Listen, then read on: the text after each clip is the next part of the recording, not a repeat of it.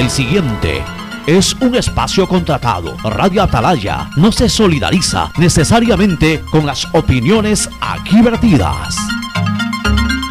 Atalaya, el poder de la radio. El siguiente en Radio Atalaya es un programa de opinión, categoría O, apto para todo público.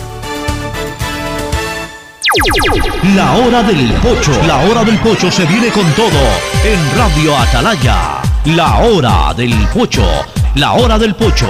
Alfonso el Pocho Car y su equipo traen para ustedes la opinión política, la opinión deportiva, más premios, sorpresas, regalos para sus oyentes. La hora del pocho, aquí en Radio Atalaya, cada día más líderes.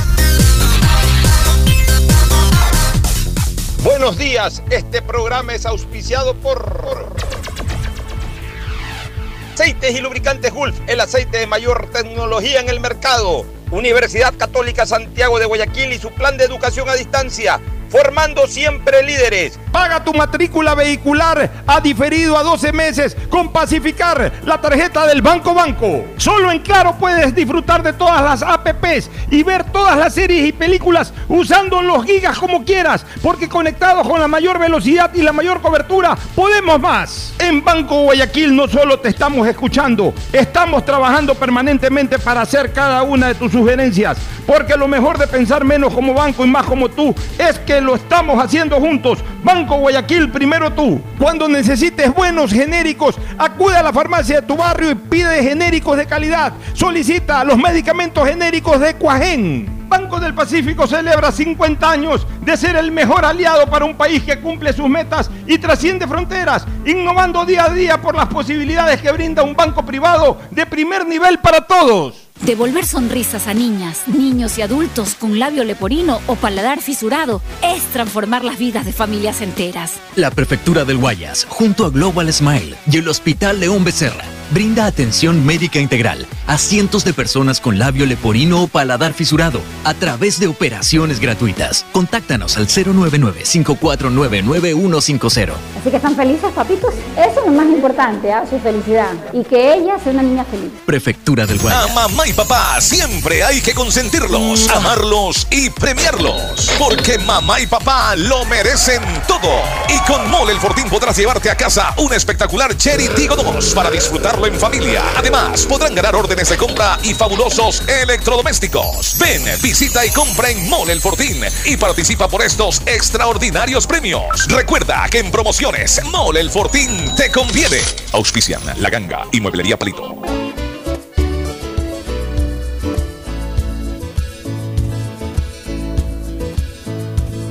Camino sobre tu piel morena y siento tu latido.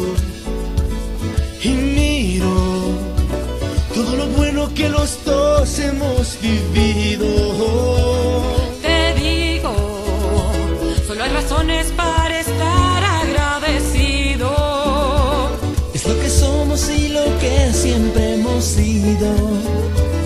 Amigos, porque ganamos cuando mucho hemos perdido. Somos lo mismo, porque peleamos contra el mismo enemigo. Yo sigo hasta el final y tú siempre estás conmigo. Hemos caído, pero no nos han vencido. Yo soy ecuatoriano, sí señor, y tú eres mi Ecuador, Ecuador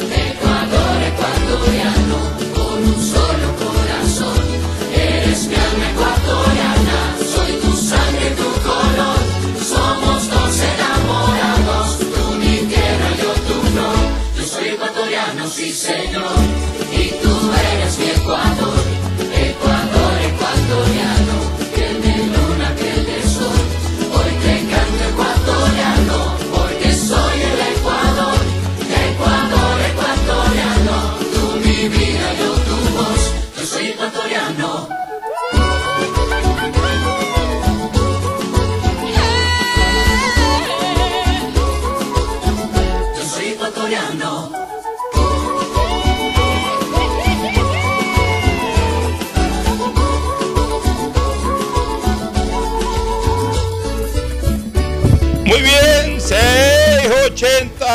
sistema de emisoras Atalaya. En su año 78 reciban un saludo desde la hora del pocho aquí en esta trinchera, en esta, en esta columna de la libertad de expresión, honrando a diario las iniciales de su nombre completo, SEA. Una radio seria, emotiva y altiva, por eso Atalaya cada día más líder una potencia en radio y un nombre que ha hecho historia, pero que todos los días hace presente y proyecta futuro en el Día de los Ecuatorianos. Este es su programa matinal, La Hora del Pocho del sistema de emisoras Atalaya de este día jueves 12 de mayo del año 2022.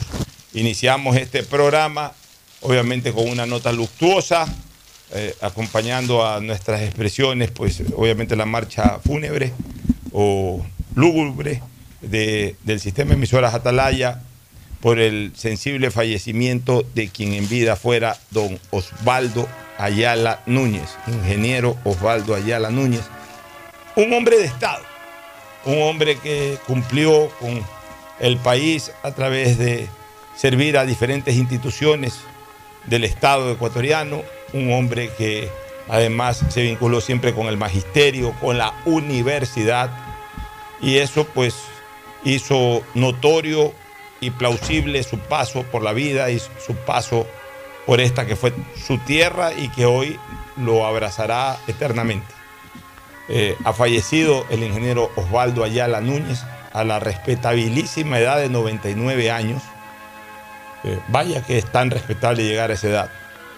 Eh, por poco no llegó al centenario de vida, pero como que si lo hubiese logrado porque si bien es cierto que vivió 99 años de vida, pero muchos de esos años multiplicados por la intensidad del vivir. Y entonces eso hace de que eh, haya sido una persona intensa en su forma de enfrentar la vida. Eh, nuestro pesar para su hijo, no sé si es el hijo mayor, pero, pero por supuesto una persona muy, muy querida aquí en el sistema de emisoras Atalaya como Julito Ayala Serra sabíamos del inmenso amor que Julito le profesaba a su señor padre. Así que, Julio, a lo mejor no estás escuchando el programa, pero estoy seguro pues que más allá de que lo escuches o no, eh, de alguna manera, aunque sea espiritualmente, te hacemos llegar nuestro sentimiento de pesar. Ya buscaremos forma de estar presentes, aunque sea un ratito, para darte el abrazo.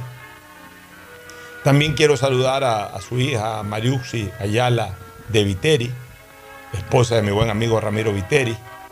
Y quiero saludar a su nieto Jorge Ayala, buen amigo, y que con frecuencia viene también acá a dar opiniones relacionadas con temas económicos, tributarios, etc. Mi pesar entonces por la muerte de Osvaldo Ayala Núñez, vuelvo a repetir, un hombre de Estado que hoy trascendió de la vida. El saludo de Fernando Edmundo Flores Marín Ferfloma al país. Fernando, buenos días. Eh, buenos días con todos, buenos días, Pocho. Eh, me uno a tus palabras, a ese sentimiento de, solidaridad para con Julio allá la Serra especialmente.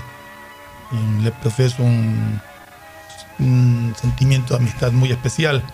Eh, no sé si nos escucha Julio, un fuerte abrazo y para todos, lo hago extensivo a toda su familia por el fallecimiento de una persona que como tú bien dices eh, ocupó algunos cargos con dignidad y con honradez y que 99 años de vida fructífera han terminado, ¿no? Así es. Son 99 años, 99 años.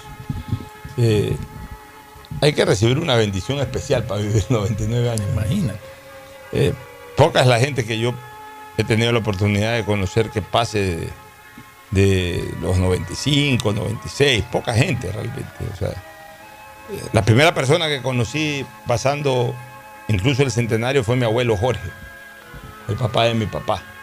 Mi abuelo Jorge vivió 102 años. 102 Igual que mi abuela. Tu abuela también. Mi abuela materna. Bueno, mi abuelo Jorge vivió. 100, mi abuela paterna. Mi abuelo vivió 102 años y yo alcancé a disfrutarlo. Apenas tuve uso de razón, ya lo, lo recuerdo perfectamente. Es más, yo estaba en una hamaca en la casa de mi tío en playa, una casa que recién se estaba estrenando y, mi, abuelo caminaba y mi abuelo se había ido, se había ido por ahí a comprar un pan a una panadería. Había, ido a comprar pan a una panadería que quedaba a unos 200 metros de la casa. Y yo veo cuando él está viniendo hacia la casa y se cae. Entonces grité, abuelito, se cayó, se, cayó el abuelito, y salió toda la familia a rescatarlo. Parece que ahí se fracturó algo, a partir de esa fractura se le descubrió que tenía otros problemas y, y ya no pudo despertar más. O sea, no quedó inconsciente en la caída, pero de ahí ya se le vino como, Claro. Como en cascada y como consecuencia de esa caída otros males que los tenía ocultos o que los tenía neutralizados. Al final se le vino todo encima, pero a los 102 años. Tuve también la inmensa bendición de, de ver morir a mi abuela a los 101 años, 101 años y medio. Ya, y de ahí es poca la gente que, he tenido la suerte de conocerla arriba de los 95, 96 años. Sí he conocido a algunas personas eh, centenarias, a Clara Bruno de Piana, También eh, murió como a los oportunidad de 102 tratarla años y también, pico. Más, más, creo. no sé, la- tuve la oportunidad de conocerla, no de tratarla, pues sí de conocerla, por mencionar eh, unas que otras personas que llegaron a, a esa edad respetabilísima, 99, 100, 101 años. Es una bendición, sin lugar a dudas. Yo creo que el ser humano, si bien es cierto que ha, hace- ha alargado un poco su vida, Bolívar se murió a los 47 años. Eh, No, hay muchos amigos jóvenes que han fallecido. que, ya, han pero, fallecido pero, digamos, cuando hablo de Bolívar se murió a los 47 años, te quiero decir que en esa época mucha gente se moría a los 50, 52, 53, ya prácticamente como viejos. Hoy eh, la vida se ha alargado, ya, ya el promedio de vida no es de 60, no es, ya incluso dicen que el promedio de vida supera los 70 años de edad. El promedio de vida, según lo último que leí en hombres, es 78 años y en mujer me parece que es 80 o 82 supuestamente.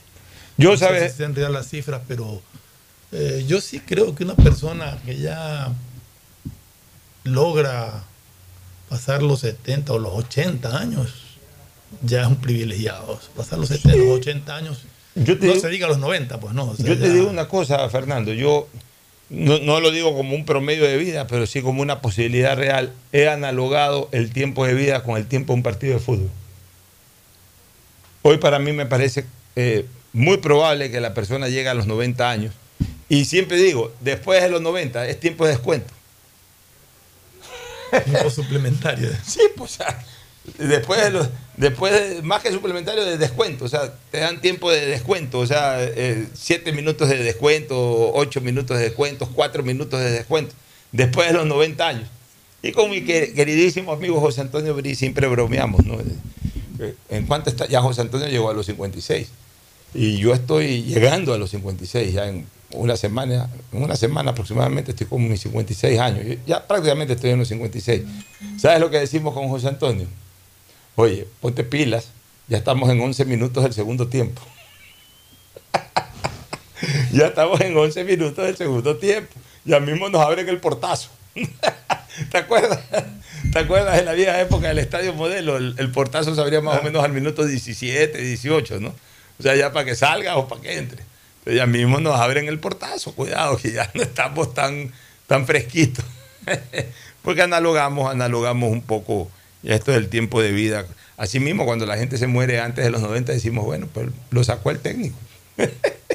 Hizo un cambio al minuto 78, al minuto 65, como, como ocurre en el fútbol, para llevar un poco alegre esto de, de- la convivencia. Lo importante es llegar a una edad longeva, pero, pero bien. Sin ser una carga para nadie, siendo, estando lúcido y pudiendo desempeñar lo elemental que, uno, que un ser humano puede hacer sin necesidad de estar molestando a los demás. Yo creo que eso es lo, que eso es lo ideal. Pero Dios es el que dispone cuándo te vas de este mundo. Ah, así es. Este, bueno, oye, antes de entrar a la parte política, intenso el clásico del astillero ayer, ¿no? Sí. Dramático al Muy- final, no fue un partido eh, bonito, fue un, pa- fue un partido clásico, un partido en donde hubo fricciones, Mucha- mucho, muy cortado. partido cortado, el primer tiempo. partido, partido en donde se jugaba también con, lo- con el cálculo del resultado. Eh, partido que pudo haberlo ganado Emelec. Yo pensé con, con el gol de, de- de Zapata, pensé que Emelec se llevaba el clásico. Apareció un hecho milagroso, un volante de Barcelona haga un gol y además las características del gol de Carcelén disparando desde un ángulo bastante difícil. No imposible, pero sí difícil. Por lo menos para las características de nuestros jugadores que no suelen Si eso lo hace un jugador europeo, te digo que es hasta normal. Pues saben patear al arco. Los nuestros no saben, le salió perfecto ese tiro. Sí, pero, pero, o sea, lo de Carcelén fue un remate espectacular. Pero la falla de Romario Caicedo es monstruosa, ¿no? Eh, eh, no, lo, no lo apretó, dices tú. Lógico. Primero que se para mal. Y segundo, ni siquiera estira la pierna. No, no tuvo chance de reaccionar, lo dejó virar. Y lógicamente Carcelén muy hábil, giró y le pegó de primera y se la cruzó al otro palo. Un remate espectacular, un verde. En ese sentido es un golazo. Pero yo sí responsabilizo a Romario Caicedo. Y ahí es donde yo digo, por ejemplo, si tú tienes un, estás peleando un partido tan disputado como un clásico, tan importante, y tienes una defensa que te ha funcionado, que le ¿Para qué la funcionó bien en todo el partido, ¿por qué la cambias? Tienes para si ibas a sacar a Ceballos, tenías a Lastra, a Lastre, tenías a, a Chalá para ocupar esa posición sin tocar a Carabalí. Los Se le ocurre sacar, al, desarmar la defensa, desarmar en el sentido de mover una pieza de la defensa y mira lo que le cuesta. Los técnicos a veces, y desgraciadamente, hacen lo ilógico. ¿no? O sea, como que sienten que la función de un director técnico es actuar eh, contra la lógica. Inventar cosas. o sea, y, y- y- y- y en el fondo es un eh, criterio egocentrista. Porque los técnicos han de decir, en el, eh, eh, muy en su interior, si lo lógico lo piensa el hincha, pues yo tengo que ser diferente al hincha, entonces yo tengo que hacer lo ilógico. Y no se dan cuenta que la- las cosas lógicas son las, las que, que deben de siempre primar. Si, como tú bien dices, una defensa le está funcionando bien, pues deja la defensa como está, salvo una lesión. salvo- Lógico, Salvo otra que ya un jugador esté extenuado, que, que comience a flaquear justamente por cansancio, pero sí, que no era el caso. En, No era en- casi si no lo en el la caso. cancha. O sea, lo que hizo fue sacarlo de la posición para poner al otro ahí. Lo que sí está claro, y puse ayer en un Twitter, es que obviamente Melella perdió la, la carrera por el primer puesto. Barcelona no la tiene asegurada con ese empate. Sí lo hubiese asegurado si ganaba. Eh, en tercer lugar, eh, eh, Barcelona todavía no la tiene segura, es una de las cosas que decía. Emelec creo que ya perdió esa carrera por el título. Y el empate a Barcelona lo deja de todas maneras con, con- un colchón de tres puntos sobre Independiente del Valle. Pero son nueve puntos en donde yo no estoy seguro que Barcelona los gane. Y, y- ahí puede marcarse una diferencia de esos, nueve, de esos tres puntos. Ahí, ahí puede marcarse el desequilibrio en esos tres puntos en contra del Barcelona. Por ahí, por ejemplo, tiene un partido duro contra el Aucas. Tiene un partido aquí duro contra el Cuenca. El partido contra el Cuenca no es un partido fácil. El Cuenca juega mejor de visitante. Si Barcelona, por ejemplo, no gana esos dos partidos, digamos que empata los dos partidos, ahí Barcelona puede perder cuatro puntos y de eso puede sacar provecho Independiente del Valle. Sigue teniendo la primera opción Barcelona, pues si ayer ganaba, ganaba la etapa. Y, y para Melec es muy difícil porque no solamente que Barcelona le mantuvo la distancia de cuatro puntos, sino que igual hay otros dos equipos, por lo menos hay otro Uno, equipo uno. arriba, el Independiente del Valle. Y entonces ya tiene que apostar a que se caigan Que dos se equipos. caigan los dos. Y, y ya falta muy poco para el final, faltan apenas. Y ya no se enfrenta tres con ellos como para decir que le va a Y ya no descontar. se enfrenta con ellos como para decir que, que- que se le va a descontar. Oye, y otra cosa, la gente definitivamente no tiene una, una lectura comprensiva, ¿no? Yo ayer puse cuando se produce el error garrafal, el craso error de- del portero Burray, que terminó también con un No craso sé, error en la eso es lo que iba a decir. Fue un regalo de Burray que, que, Que le- se lo que devolvió Cabeza le dijo, no lo quiero. No, que se lo devolvió enseguida a cabeza. No lo quiero, le dijo. Yo puse a los meses que no veo un error craso eh, en, en Burray como este, que si hubiese sido gol, el vulgo futbolístico lo conoce como error de biógrafo. Un poco de gente, no, que como que hace meses, que hace tres días nomás eh, contra el Guayaquil City. Entonces, me puse a revisar nuevamente el gol de Guayaquil City. Y en efecto, hay un error de cálculo en la salida. O sea, sale a achicar Burray, que es su especialidad, y por ahí calculó un poco mal, o calculó que podía llegar primero a la pelota, o calculó que el jugador que venía, eh, venía buscando la pelota a lo mejor avanzaba un poco más y, y- y se adelantó para cerrarle el ángulo. Eso se llama error de cálculo, pues eso no se llama craso error, ni error de bulto. Entonces la gente, la gente no, no es capaz, y así pasa con todo, no, no es capaz de, de- de diferenciar los términos. Una cosa es craso error como el de ayer, o sea, una pelota absolutamente controlable. Que, que- Una pelota que se le afloja de las manos. una pelota que se le afloja de las manos, que no es habitual en él. Ese, ese es un craso error. Lo otro podría considerarse un error. O sea, fallé, a lo mejor no debía haber salido en ese momento, debía haberme aguantado un poquito, debía haber salido antes. ya eh, eh, eh, eso se puede considerar error, sí, pues no son errores crasos, son errores que, pueden darse. O sea, hay que diferenciar las palabras y las frases. Una cosa es craso error y otra cosa es un error. Pero no, aquí, y, y es la costumbre que tienen los, los ecuatorianos para todo. Este, que confunden las cosas, que confunden las palabras, que confunden la ley con la ética, que confunden lo que se piensa o lo que se cree con lo que se debe de hacer o con lo que se debe de sancionar, que confunden, por ejemplo, conceptos como fuerza con violencia. Fíjate tú, eh, sobre el, que confunden lo privado con situaciones de carácter eh, eh, público. Fíjate tú, a propósito de incidentes que se produjeron ayer en el estadio. Yo, yo puse entre, entre mis reflexiones que desgraciadamente en este país eso, no se sabe diferenciar lo que es fuerza de violencia. Y entonces esos actos violentos tienen que ser reprimidos con actos de fuerza. Y los actos de fuerza los tiene que imponer la fuerza pública, con su tolete o con lo que, con lo que corresponda para neutralizar a estos vándalos, a estos majaderos, a estos miserables. Por ahí alguien sale con un comentario de que de cuando acá en un evento privado tiene que estar la policía. O sea, por Dios, o sea, ¿sabes qué? ¿A qué público estamos llegando, por el amor de Dios? Por Dios santo. ¿Cómo pueden confundir un acto privado, un evento privado, con un evento en donde van 60 mil personas, además de libre acceso?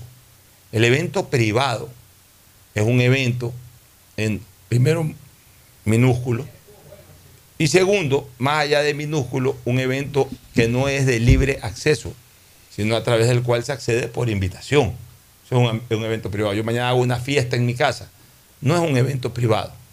Es un evento, eh, eh, eh, es un evento privado. Yo invito a quienes quiero que vayan.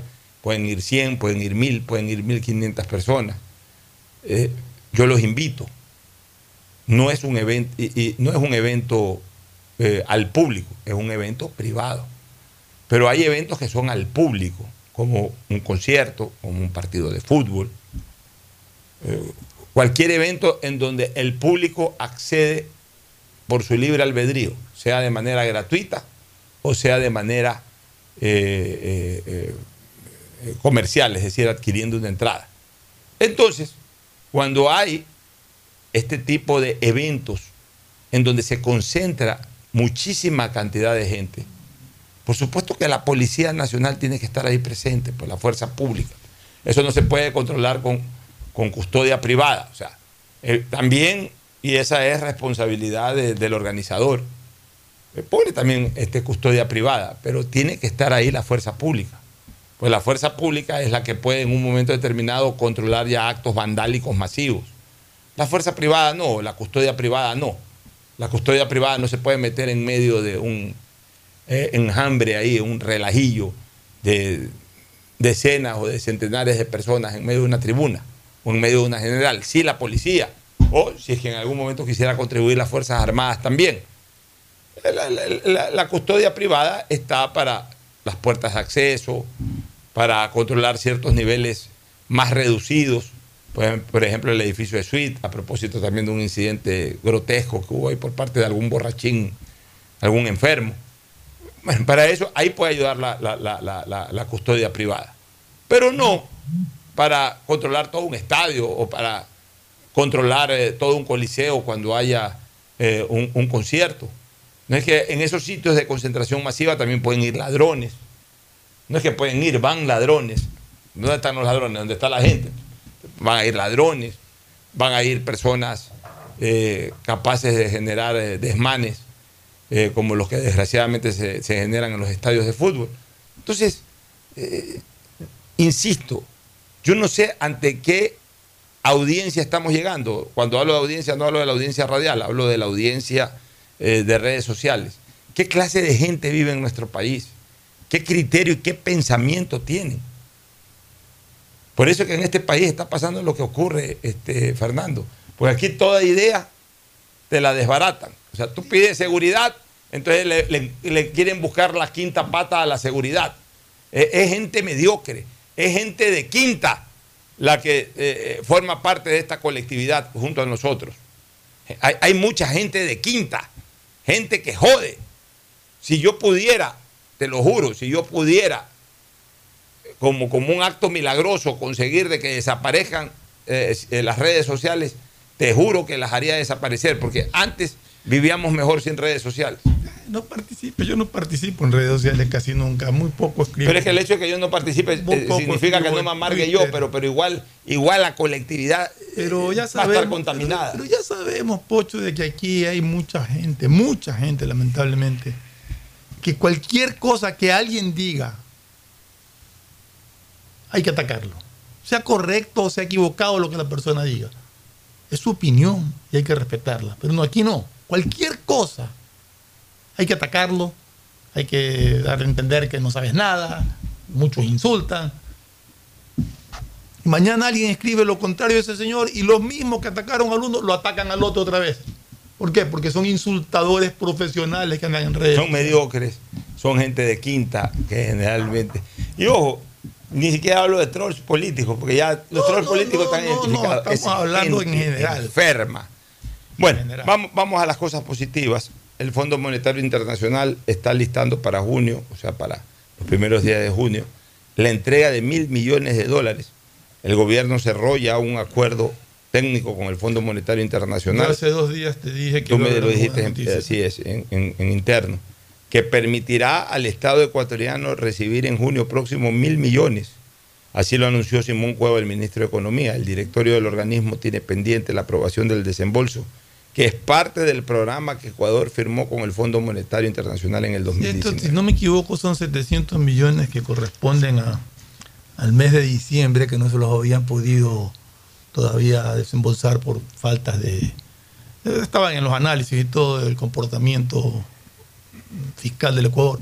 Y 300 millones que corresponden al mes de, de junio, a la revisión de, de abril, de, de mayo, que tenía que hacer otra revisión, son esos otros 300 millones. En total suman esos mil millones que se espera que para junio ya estén desembolsados. ¿no?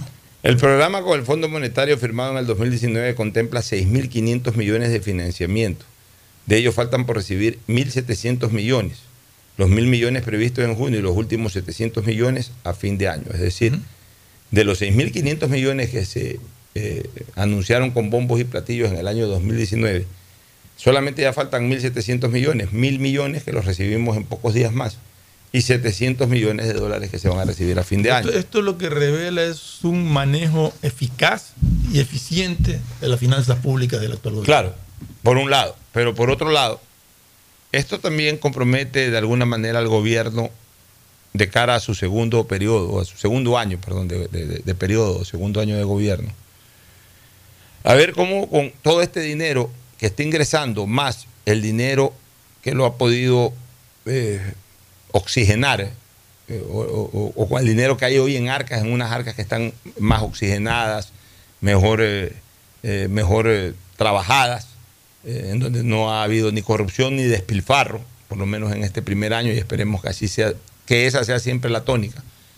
Pero ya es importante en este momento que el presidente Lazo comience a abrir la llave del Ministerio de Economía para muchas cosas que definitivamente eh, se requiere ya una inversión visible. Por ejemplo, diferentes temas, obra pública. Ya necesitamos Pero que- yo, yo iría en un orden. Yo diría que, y aquí quizás muchos que me discrepen conmigo, pero antes que obra pública, obra social. O sea, medicinas. Claro, es que yo- yo iba- mejora iba- de todo lo que es el sistema hospitalario del país. O sea, yo no, yo no iba a hacer un análisis o una exposición prioritaria, este, Ah, ya. sino en general, General, ¿no? No, no, no, no, eh, no prelatoriamente, sino de manera general. En ese sentido, por ejemplo, la obra pública. La obra pública es indispensable por lo menos en, en ciertos, en ciertos eh, campos en donde desde hace mucho tiempo se viene demandando soluciones. Creo que definitivamente el presidente de la República tiene que hacer algo con el tema de la carretera Machala-Guayaquil. Ya no Sí. aguanta esa carretera Machala-Guayaquil eh, bajo las mismas condiciones de siempre. Otro es el tema de la carretera o de la autovía, que debería haber una autovía Guayaquil-Quito. Mira, yo transité por Santo Domingo la Guayaquil-Quito la transité hace unos siete años aproximadamente. tiempo que no voy por 2015, tierra. 2016 me parece, 2016 pasé exacto, seis años atrás. No había yo Fuiste recor- por, por, eh, por Aloha. Domingo, yo normalmente, yo normalmente para irme a Quito, sí me he ido en carro, no mucho, evidentemente me voy más en avión, pero sí me he ido en carro en los últimos seis o siete años, me he ido varias veces en carro. Y habitualmente siempre escojo ir por la ruta de Riobamba, porque me gusta ir viendo Mm, los volcanes, me gusta ir parando en ciertas ciudades. Eh, ahí en Riobamba siempre paro a comer una mortadela que me encanta, ahí en un lugar que se llama La Ibérica, venden una mortadela exquisita. Siempre compro ahí. Me gusta parar ahí, ¿no? Bueno, pero en uno de esos viajes, hasta por curiosidad quise venirme por Aloha, porque hace años, la, última vez que vine por Aloha fue en el 2003, que vine de, que hice un Guayaquil, Quito en esa época, en, en carro por Aloha. Y ahora era al contrario, Quito, Guayaquil, me voy a ir por Aloha. Me vine por Aloha. Me sorprendieron algunas cosas, me sorprendieron positivamente algunas cosas. Hoy, entre Aloha, incluso llegando a Aloha, eh, es autovía, pero entre Aloha y cerca de Santo Domingo, exactamente hasta Tandapi, eh, es, una, son vías de dos carriles de ida y dos carriles de vuelta. No es como antes, quizás cuando tú viajabas, que, que eran era una carretera estrecha. de dos- por ahí. de dos carriles. Ya, no, ahora son de cuatro carriles. Adicionalmente, en un par de, de- de puntos en el trayecto me encontré con túneles. Me encontré por túneles que supongo que esos túneles ahorran eh, escalar eh, una serie de- de metros de altura y por ende de curva y de curva y de curva y que pueden estar ahorrando en tiempo Además, por lo menos una media hora. Y el eso. peligro y todo eso. Ya. Vi un par de túneles. Qué, qué simpático, está bien esto. Muy bien. Llegué a Tandapi, una desgracia, hasta casi me mato. Porque nuevamente se estrecha a dos carriles y además con una sobrecarga de, de tránsito pesado y de- mezclado con el tránsito liviano. En una de esas fui rebasando un carro, venía un camión a toda velocidad y yo también ya tuve que pegarle ya como burray, pues ya si salí tenía que ya, ya, ya no te queda más, no puedes frenarte ni puedes regresar. Ya le pegué el acelerador y alcancé a meterme, o sea, si por ahí dos segundos más no alcanzaba a meterme, me iba contra el bus o contra el camión ese que venía en sentido contrario. Dije, "Pucha, este riesgo que acabo de pasar. Yo mismo me sentí mal, pero, pero además, ¿sabes una cosa? Cuando tú vienes manejando con cierta comodidad y te encuentras con, con- con- con varios kilómetros, eh, eh, con un nivel muy estrecho, eh, como que, que tú mismo te confundes en un momento aturdes. determinado, te aturdes, porque vienes manejando en una, una vía de dos carriles, de repente te encuentras con que eh, eh, eh, es de un solo carril de ida y un solo carril de vuelta. Entonces, puedes cometer incluso algún tipo, o sea, vienes a un ritmo de velocidad durante X cantidad de horas, después tienes que reducirlas y, y- y a veces no es fácil acostumbrarse a eso. Pero bueno, eso puede ser un justificativo, pero, pero fue una eh, maniobra bastante arriesgada, pero propia de las circunstancias de la situación de la carretera de ese lado, desde, desde Tandapi hasta Santo Domingo. Está en mal estado, es una carretera estrecha. Bueno, yo espero que en algún momento también ese tramo quede resuelto. Lo he preguntado varias veces, no lo he vuelto a circular. Lo he preguntado varias veces y no terminan de resolverse problemas legales para ampliar esa parte de la carretera. Problemas legales. Problemas legales ahí. Lo mismo que en Machal, las acciones de protección. Yo no entiendo por qué ahora hay tanto problema para construir una carretera. Yo no sé por qué ahora se involucra tanto la colectividad en, en una construcción que en todo caso es de servicio para ellos mismos. O sea, ¿tú te imaginas si en Estados Unidos hubiera tanto problema para, para hacer a cada rato carretera, que se involucre a la colectividad para, para frenar las cosas? O sea, acá nosotros mismos somos los responsables como ciudadanos, somos los responsables de esta política de atrasapueblos. Eh, otra, ahora sí, eh, en obra pública yo eh, seguiré bregando desde cualquier trinchera en la que esté por el quinto puente. Claro, el quinto puente sí es, es una oferta desde el gobierno de Lenín Moreno, incumplida por Lenín Moreno, y que esperemos que este gobierno lo pueda hacer realidad. Yo lo único que quiero es que a Guayaquil, si algo le van a dar en estos cuatro años, que sea ese quinto puente, o en estos tres años que quedan, que sea ese quinto puente.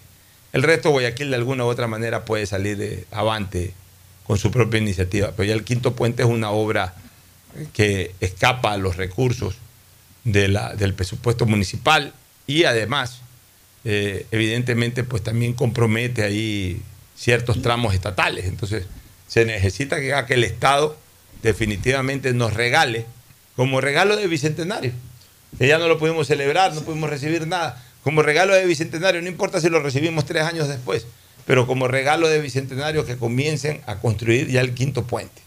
Y el, y el tema del dragado, que El esperemos tema del que dragado, que eso es otra cosa, esa es una obra que, que yo no sé, pasan los años, todos ofrecen hacer el dragado, nadie cumple con lo que ofrece y tenemos cada vez más grande la playa que se ha formado. Ya está de los dos lados, pues, si uno, uno mira mucho hacia el islote y ve todo ese playerío que hay al lado del, del islote, pero si tú miras hacia el lado, hacia el otro lado del río, también la, la invasión que se ha hecho de, de, las- de los bordes de- del río es impresionante. O sea, Eh, realmente y de ahí, y de- urge, urge el dragado. y de ahí viene- Y, y para terminar solamente con Claro. este tema, han procedido a arreglar ciertos tramos del puente que estaban con baches, estaban dañados. Y también el famoso cráter que hablábamos el otro día. Pero yo no sé a quién han contratado para hacer eso, porque realmente deja mucho que desear la forma en que lo han terminado. De hecho, en el puente ya están otra vez ciertos huecos. Ahora, te quiero decir una cosa, Fernando. Ya desde el punto de vista de, de, eh, inversiones de carácter social, antes de entrar a las inversiones sociales, otra de las cosas que se requiere con una economía más sana es que el gobierno invierta mucho el próximo año en seguridad ciudadana. Bueno, eso sí, es- es- esos son eso- los dos puntos clave del gobierno para mí. Para tiene que invertir, tiene que invertir en, en- en recursos para la policía. Sí, no, eso es, eh, bueno, de hecho ya le había asignado recursos a la Bueno, policía en pero son, ¿no? pero son recursos así extraordinarios que se dan, Claro. pero ya tiene que regularizarse. No, exacto. Eh, un presupuesto de tal forma, un presupuesto a largo de todo. Exacto, un presupuesto a largo plazo, porque esto no es una lucha de una semana ni de No, dos semanas, esto es una lucha que va, va a tomar varios años si es que la logramos ganar, que yo lo dudo.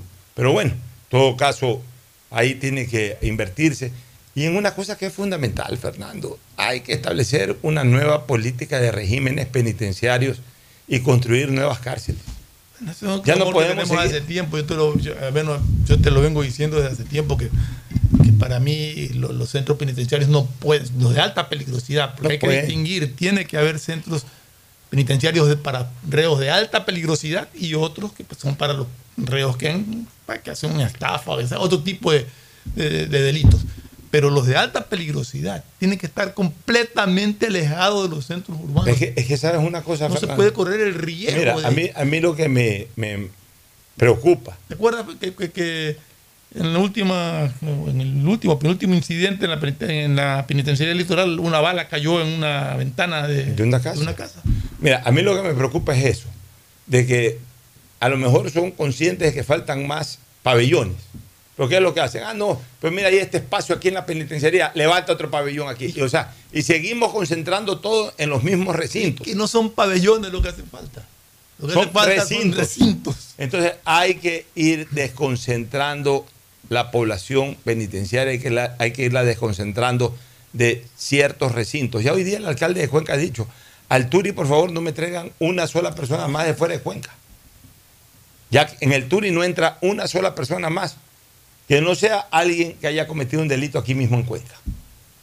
Y cuando, cuando se construya, si es que se llega a construir un centro penitenciario, que sea terminantemente prohibido construir alrededor, por lo menos, yo no sé, no, no soy técnico en seguridad, eso lo dirán los técnicos en seguridad, pero en los alrededores no puede haber asentamientos populares. No puede haber ni Puede asentamientos populares, ni industrias, ni nada. Nada, nada. Los centros eh, penitenciarios deberían estar totalmente aislados del movimiento ciudadano, dígase eh, industrial, dígase comercial, más aún dígase habitacional. Debería estar totalmente alejado. Y el de alta peligrosidad, incluso de difícil acceso y por supuesto de difícil fuga. Lógico. O sea, no puedes estar en el centro de Guayaquil, porque hoy la penitenciaría está prácticamente en el centro de Guayaquil. No puedes estar en el centro de Guayaquil con, con un recinto penitenciario, el más grande del país, y en donde ahí estén mezclados los de alta peligrosidad, eh, los eh, delincuentes comunes y corrientes, los delincuentes de cuello blanco, los infractores de tránsito, los, deudores por los alimentos. deudores por alimentos, por favor. Entonces se necesita primero establecer una política distinta de regímenes penitenciarios y luego que haya que invertir lo que se deba de invertir, Eh, que, que es además la única manera en que esto podría comenzar a solucionarse, porque si nada cambia, todo va a seguir estando igual. Aquí todos queremos que cambie, menos lo que verdaderamente debe de cambiar. O sea, queremos que cambie la suerte de la seguridad, queremos que cambie la suerte del comportamiento al interior de las cárceles, pero no hacemos nada para eso, no construimos nuevas cárceles, no desconcentramos la población carcelaria.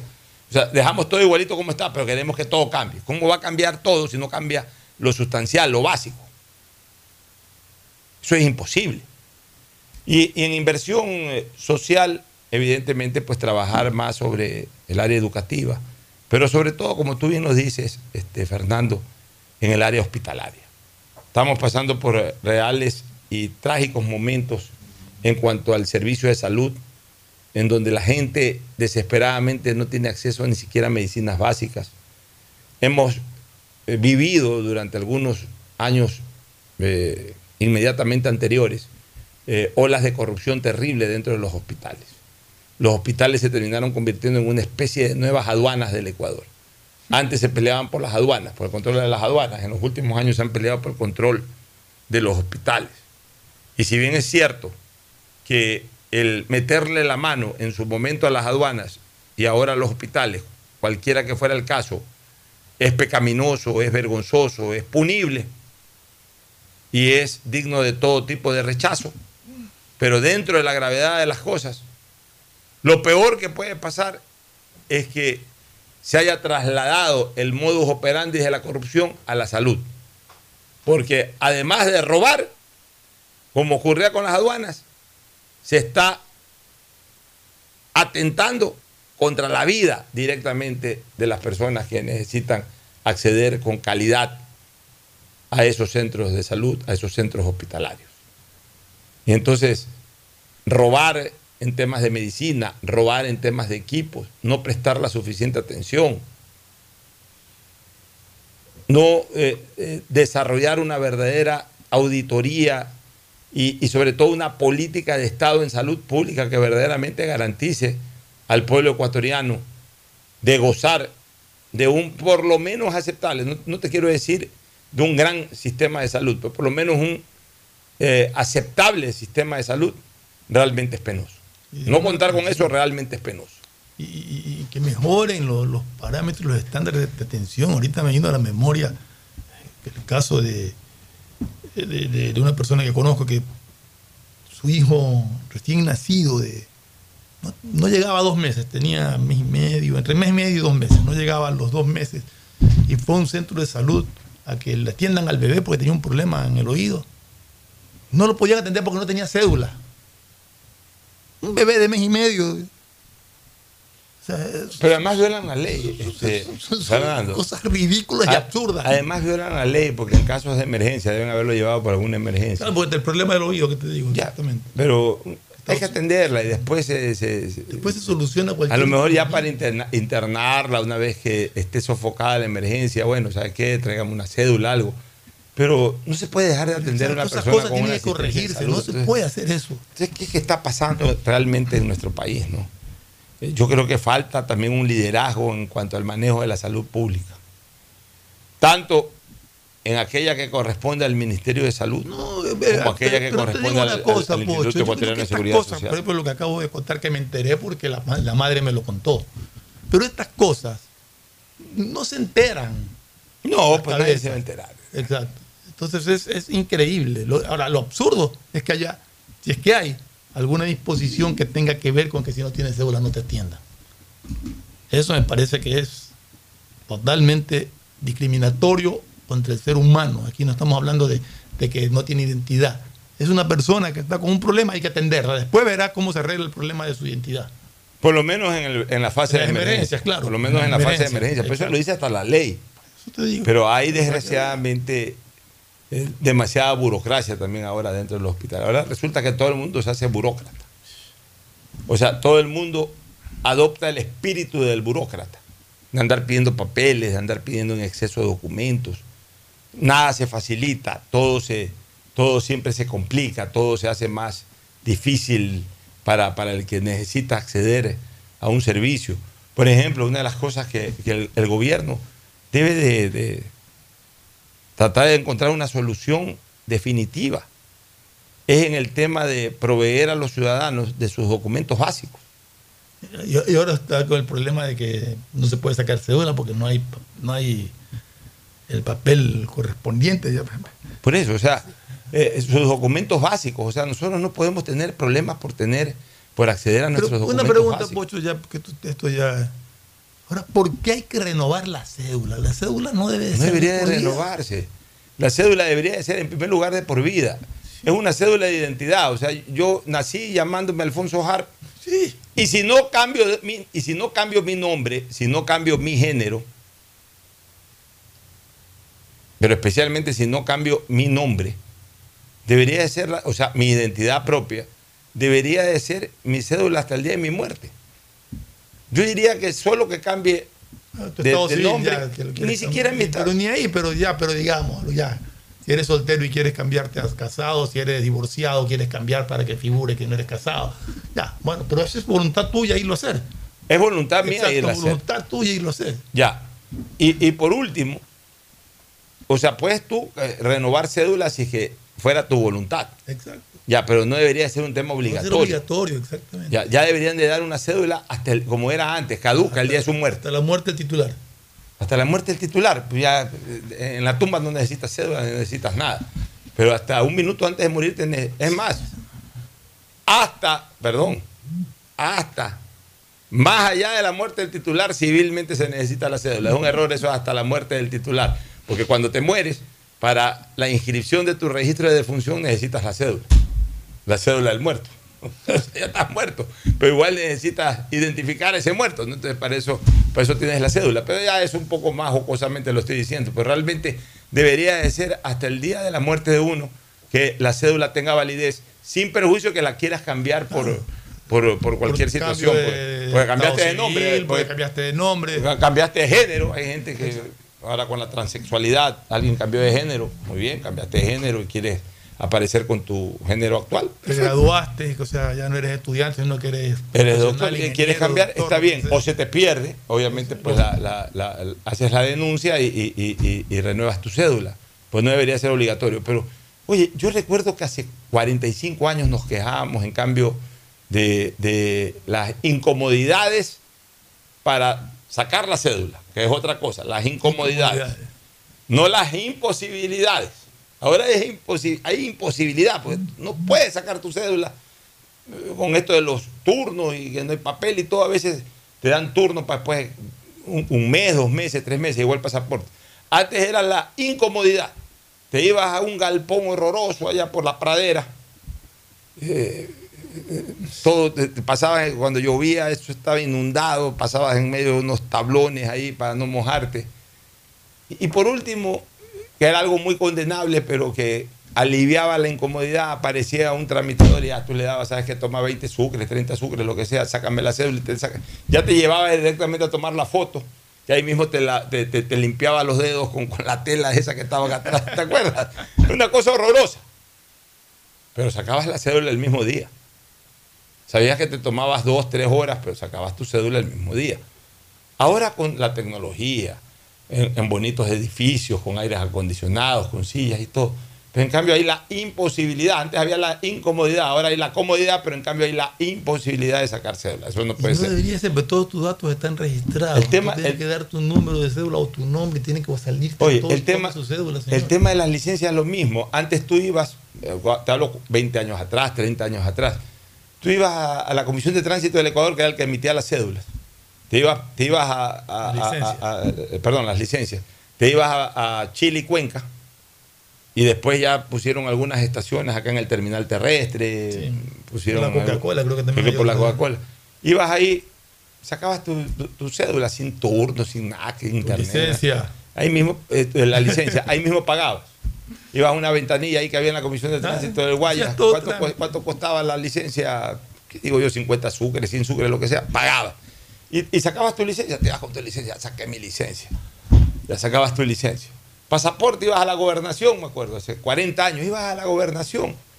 Y ahí, en, en algún departamento en la gobernación, pagabas lo que que pagar, te tomaban una foto, ahí tenían los pasaportes, te lo llenaban, papá, papá, firmaba ahí el jefe político y te ibas con tu, con tu pasaporte. Ahora se, se está volviendo complicado esto. El presidente de la República ha dicho que va a tomar cartas en el asunto. Bueno, sí, es necesario ya que, para que el, el presidente antes ni se preocupaba de estas cosas. O sea, hablo del presidente de turno. Ni se preocupaba de estas cosas. pues, eran cosas rutinarias, eran cosas, eh, en el fondo son cosas minúsculas que no tienen por qué prestar la atención del presidente de la República. Son temas de papelería. Son temas de, de- de- de- estructura básica. Sin embargo, hasta eso está deteriorado en nuestro país.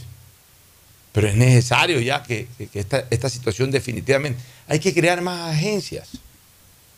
También la población crece. Una cosa era antes cedular a 7 millones de ecuatorianos y ahora cedular a 17 millones de ecuatorianos. La población crece. Entonces hay que crear más oficinas del registro civil. Hay que crear más estaciones de la ANT. Hay que crear más Hay que estaciones. tener mayor provisión eh, de, de- de material que, que es necesario para material. Mira, yo me acuerdo que hasta hace no, mucho tiempo atrás, exactamente hace tres años, mi hermana se regresaba a España, la última vez que vino mi hermana de España con su familia para pasar fin de año 2019-2020, antes de la pandemia, este, Fernando. La fuimos a despedir al aeropuerto. Bueno, ella viajaba con su pasaporte español. No necesitaba en ese momento la cédula ecuatoriana, pero no sé quién había dicho que ahí había una estación de- del registro civil. para Había, cédulas. eh, Dijo, ¿sabes qué? Voy a sacar una vez la cédula de Ecuador, ya me llevo la cédula de Ecuador. Fue, entró al aeropuerto, en 10 minutos le dieron la cédula. sí, ahí, ahí había un sitio de... Entiendo que ya no hay esa estación, en primer no lugar. No, ya no la hay. Segundo, o sea, hasta hace poquísimo tiempo era fácil sacar cédula. No sé por qué esta complicación de ahora, de cédula, de licencia, de pasaporte, o sea, de me documentación de identidad una vez básica. Fui a eso del aeropuerto porque necesitaba un certificado de algo, no me acuerdo exactamente qué era. Y alguien me dijo, oye, ahí en el aeropuerto, usted", y fui. En 10 En me- sí, exacto, en menos de 10 minutos tenía el certificado que fui a buscar. Por eso digo, o sea, tenemos que tratar de facilitarle la vida a los ciudadanos. Esa debe de ser también una de las metas del gobierno en este segundo año de, de- de- gobierno, de, administración. En este segundo año, Pocho, seamos- tratar de solucionar esas cosas que que- tampoco creo que sean demasiado costosas. Y seamos claros, esto es una mezcla de, de, de- de- de entre falta de, elementos y de malos elementos. Yo Así creo que tener mano dura con todos aquellos malos elementos que se dedican a obstruir en lugar de ayudar. Aquellos que andan poniéndole trabas a todo con tal de no atenderte. O que están esperando por ahí que les dé su, su, su- ayudita para atenderte. Yo creo que toda esa gente tiene que ser separada de inmediato. Yo lo que sí creo, y vuelvo a repetir, que es algo fundamental. de- y mira, no es que estamos tratando de incrementar la burocracia, pero hay, hay momentos en- o hay ciertos eh, cargos o, ciertos, o ciertas entidades que sí son necesarias. Yo creo que debería devolver la Inspectoría General del Estado. Pero una inspectoría que, que desarrolle un trabajo práctico. Una inspectoría que, que no sea una entidad burocrática más, sino una entidad de solución. Claro, que se dedica a solucionar los problemas que se, presentan en todas Inspectoría en el ámbito de la salud, inspectoría en el ámbito de la educación, inspectoría en el, arbi- en el ámbito del servicio público, eh, de datos, eh, inspectoría en, en- en diferentes niveles de la burocracia. O sea, el inspector de la burocracia, pero que no sea más burócrata que la burocracia. El inspector de la burocracia. A- a su vez con un equipo de gente que se dedique justamente a eso. Porque es lo que está faltando, mi querido Fernando. La gente no tiene ante quién denunciar. O sea, estamos indefensos ante los delincuentes. Estamos indefensos ante la falta de calidad del servicio público. Estamos indefensos ante el abuso del sector Que- comercial. Que no vengan a decir que existe la Defensoría del Pueblo. Eso no existe, Por favor, la- es que como, como ahora, como tú dices, se escriben cualquier cosa y dicen cualquier cosa. Cuidado, van a decir que para eso está la Defensoría No. del Pueblo. ¿no? O sea, si está para eso, pues no, no, no, no cumple la. no está para eso. Está para atender ciertas cosas. o para atender ciertas cosas, pero este es un, eh, eh, este es un Estamos hablando esta es de- una instancia de carácter. Exacto. a- Es de, de carácter administrativo, es decir, el propio gobierno debería tener la inspectoría general que le permita a través de un buen inspector general del Estado y de un buen equipo que trabaje con ese inspector general de estar inspeccionando a diario, monitoreando a diario todas las deficiencias que se están dando en el sector público. Para poderlas corregir en Para las diferentes entidades que hay. Identificar además cuál es el verdadero motivo de la, de la problemática. Como tú estás diciendo en este momento, pueden haber dos razones. La una, la falta de recursos o la otra, la falta de actitud en cambio del recurso humano. Ok, la primera, la falta de recursos. Para eso está el inspector. Eh, viene el delegado del inspector en tal área, señor inspector, por favor comunique a la presidencia de la República o la Secretaría General de la, de la Administración Pública aquí, que en el ámbito de la, de la salud, en esta provincia estamos viendo de que hay este problema en los hospitales, hay este problema en las unidades de salud, falta esta estructura, por favor, aquí está el listado. Estamos, o sea, los médicos tienen la mejor voluntad del mundo, pero la verdad es que les falta esto, están faltando medicinas, faltan estas medicinas, por favor, comunique a la administración pública sobre esta situación. Entonces va el, inspector, va el inspector general del Estado, donde el secretario de la administración y le dice, secretario, todo esto está faltando en el ámbito de la salud, por ejemplo, en Guayas. Ya, ok, entonces ahí ya el secretario de la administración se reunirá con el presidente y resolverán el problema. Pero también hay lo que tú dices, la falta de actitud del recurso humano. Es decir, de gente que en lugar de ayudar, burocratizan más el accionar del país. Y entonces enredan todo y tratan mal o, falta actitud. Entonces, para eso está el inspector, para eso está la inspectoría. Mira, aquí sí hay papeles, sino que aquí hay tres funcionarios que están trabajando eso. ¿Cuál- ¿Cómo se llaman? Perico, Pablo y Juan. Ya, ok, Perico, Pablo y Juan. Va donde el secretario de administración, ¿sabes qué? En Guayaquil ya hemos inspeccionado. Si hay pasaportes, si hay cédulas, si hay esto, si lo de acá, pero Perico, Pablo y Juan son los que están generando los problemas. Ok, haz llamar a Perico, Pablo y Juan para que o se alineen o se vayan. Y se acabó. Es importante la Inspectoría General del Estado, que hubo antes y que alguien la desapareció. Nos vamos a una pausa para retornar con más. Ya volvemos. Antes había. Sí, sí me acuerdo. eh, Pancho Peña fue inspector Pancho general. de- Peña, Marcelo Santos. Marcelo Santos también fue inspector general. El siguiente es un espacio publicitario apto para todo público. Quiero ser el líder de mi propio camino. Universidad Católica de Santiago de Guayaquil.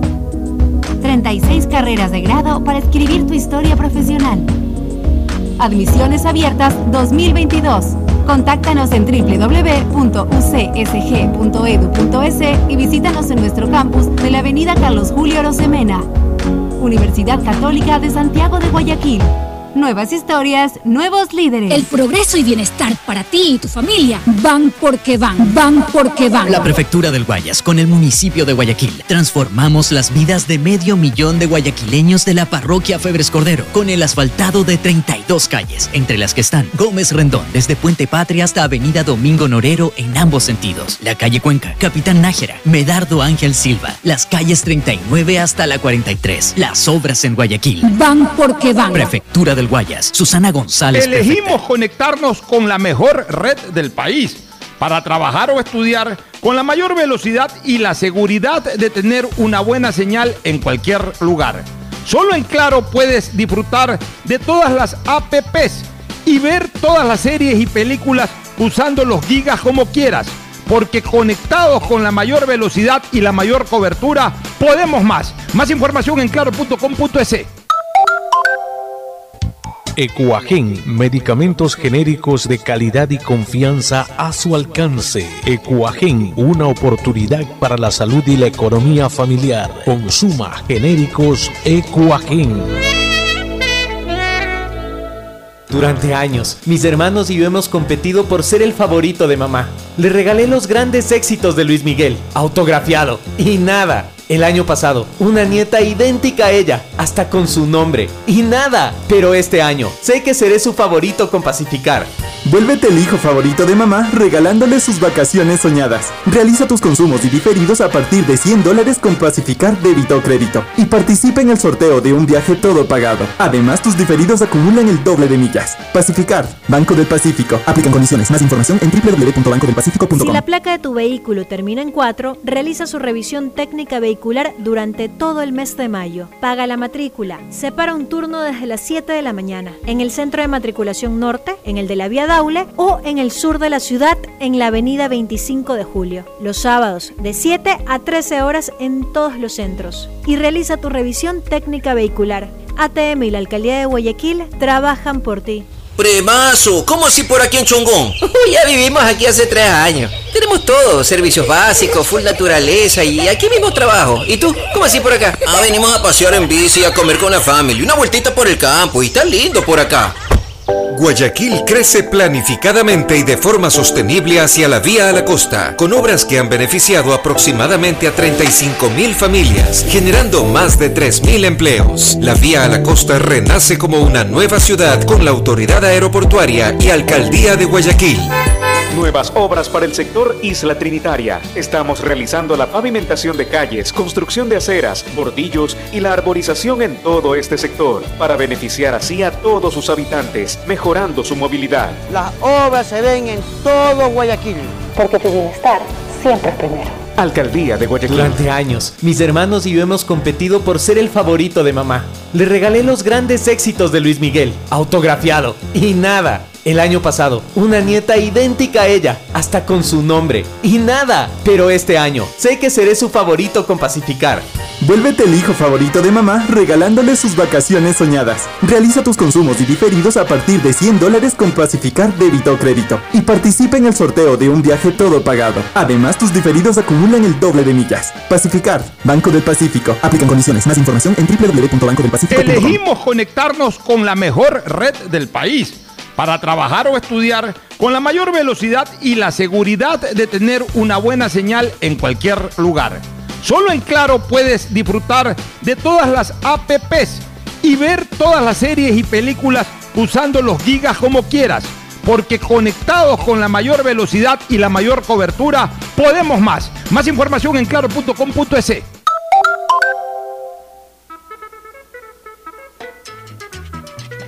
Librería Cervantes, la amiga de los estudiantes. 66 años con todo lo que usted necesita para la temporada escolar, colegio y universidad. El más completo surtido de útiles, papelería y artes plásticas. Librería Cervantes, la amiga de los estudiantes. Aguirre 606 de Escobedo. Grupo Cervantes, kilómetro 5 y medio, vía Daule con amplia zona de parqueo. Aceptamos todas las tarjetas de crédito.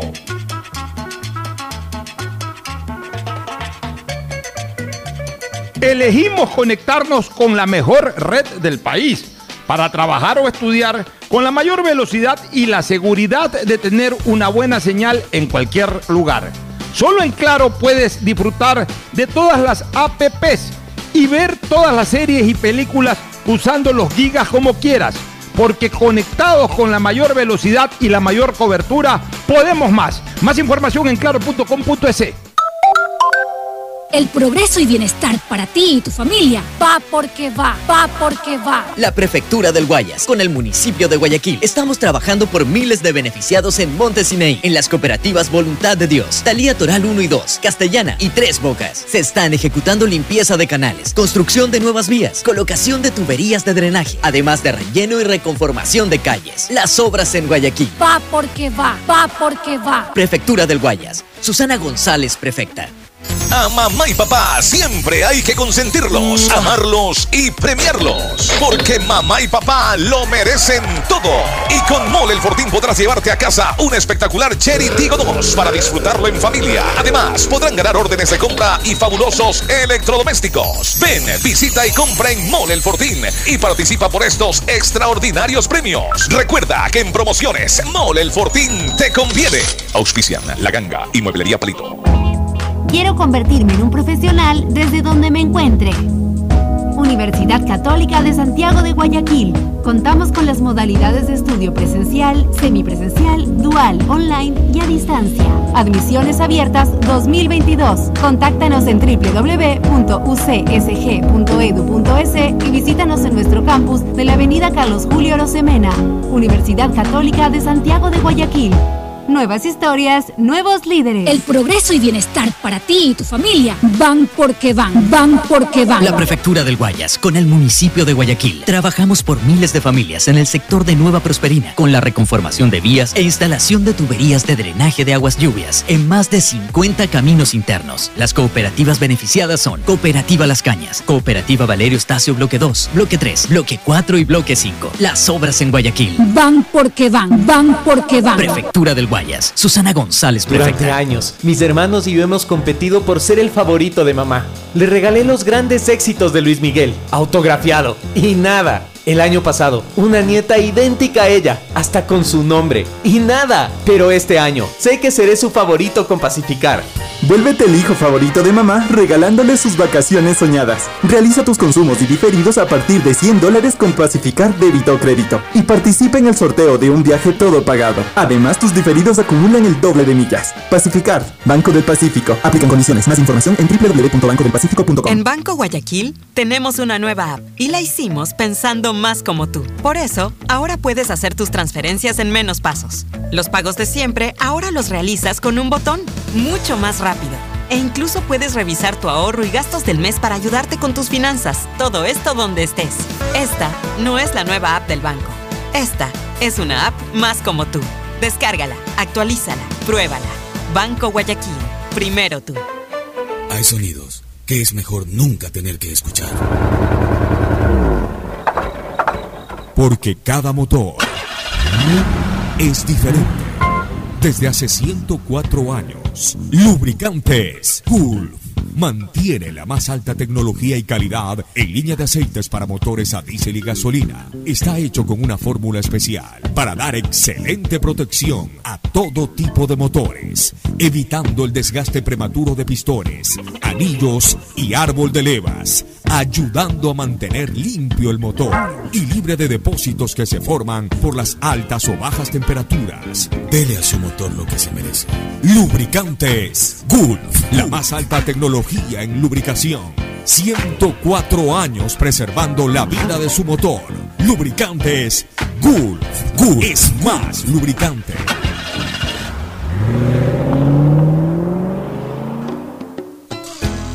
Fin del espacio publicitario. Usted está escuchando un programa de opinión, categoría O, apto para todo público.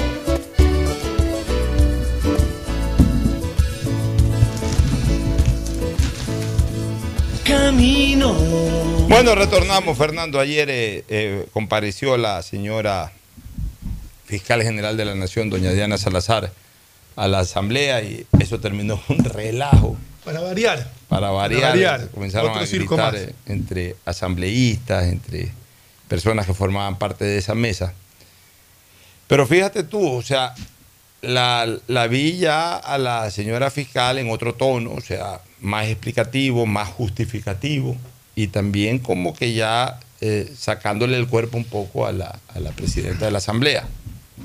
En una parte este, eh, de, la, de la misma, la señora fiscal señaló lo siguiente, que el 6 de mayo la denunciante, es decir, la presidenta de la Asamblea, remitió a la Fiscalía un nuevo listado que corresponde a la sesión del Pleno 772 de la Asamblea, la que tiene un listado de 81 asambleístas que presuntamente habían votado por la constitución de la Comisión Pluripartilista. Que este- pero eh, ella el 6 de mayo dice que fu- fueron 81. Inicialmente, cuando recién se presentó la denuncia, ella había dicho que eran 92 Pero, asambleístas. no hay que confundir. Una cosa es los que votaron porque se conforme la comisión, fueron 92, 93. Y otra cosa es los que votaron para conformar la comisión ya. Y esos A son ver. 81. Pero diferencialas un poco. Una cosa es decir, sí, estoy de acuerdo con que se fue en la comisión. Ahí, ahí, ahí fueron los 90 y pico de votos. Pero ya cuando se conformó la comisión y se nombró Pocho Arpa, Sí, a- a los miembros. Tinoco, Fernando Flores, ahí solamente votaron 81. Bueno, ella había O sea, mandado primero de los 92. Exacto, eso, eh, esa es la diferencia aquí. Perdón, a- a- una lista de 93. 93, correcto. Y después envió una lista de 81. 81, ¿Qué, dijo ayer sobre. ¿Qué dijo ayer sobre eso la señora Salazar? Dice, hacen pensar que se pretende utilizar a la justicia penal como un instrumento de presión política. Porque no tiene sentido, dice la fiscal, que en un momento se denuncia a 93 y después a 81 La asambleístas. explicación es la que yo, al menos es lo que yo tengo entendido que pasó. Ya, Por correcto. eso es que hay esa diferencia. Pero, Entonces, señala, señala, señala lo siguiente, doña Diana pero, Salazar. pero perdóname un ratito en el, en el tema. ¿Dónde estaría la, la supuesta infracción? Yo diría que estaría en el primer caso. en el que se conforme la comisión. ¿Cuál- Lo que votaron porque se conforme la comisión. Ahí está la infracción. Ahí está la infracción. No en los que votaron ya por Porque, nominativamente. porque ya una vez que votaron es como consecuencia. como consecuencia de los Ya. otros.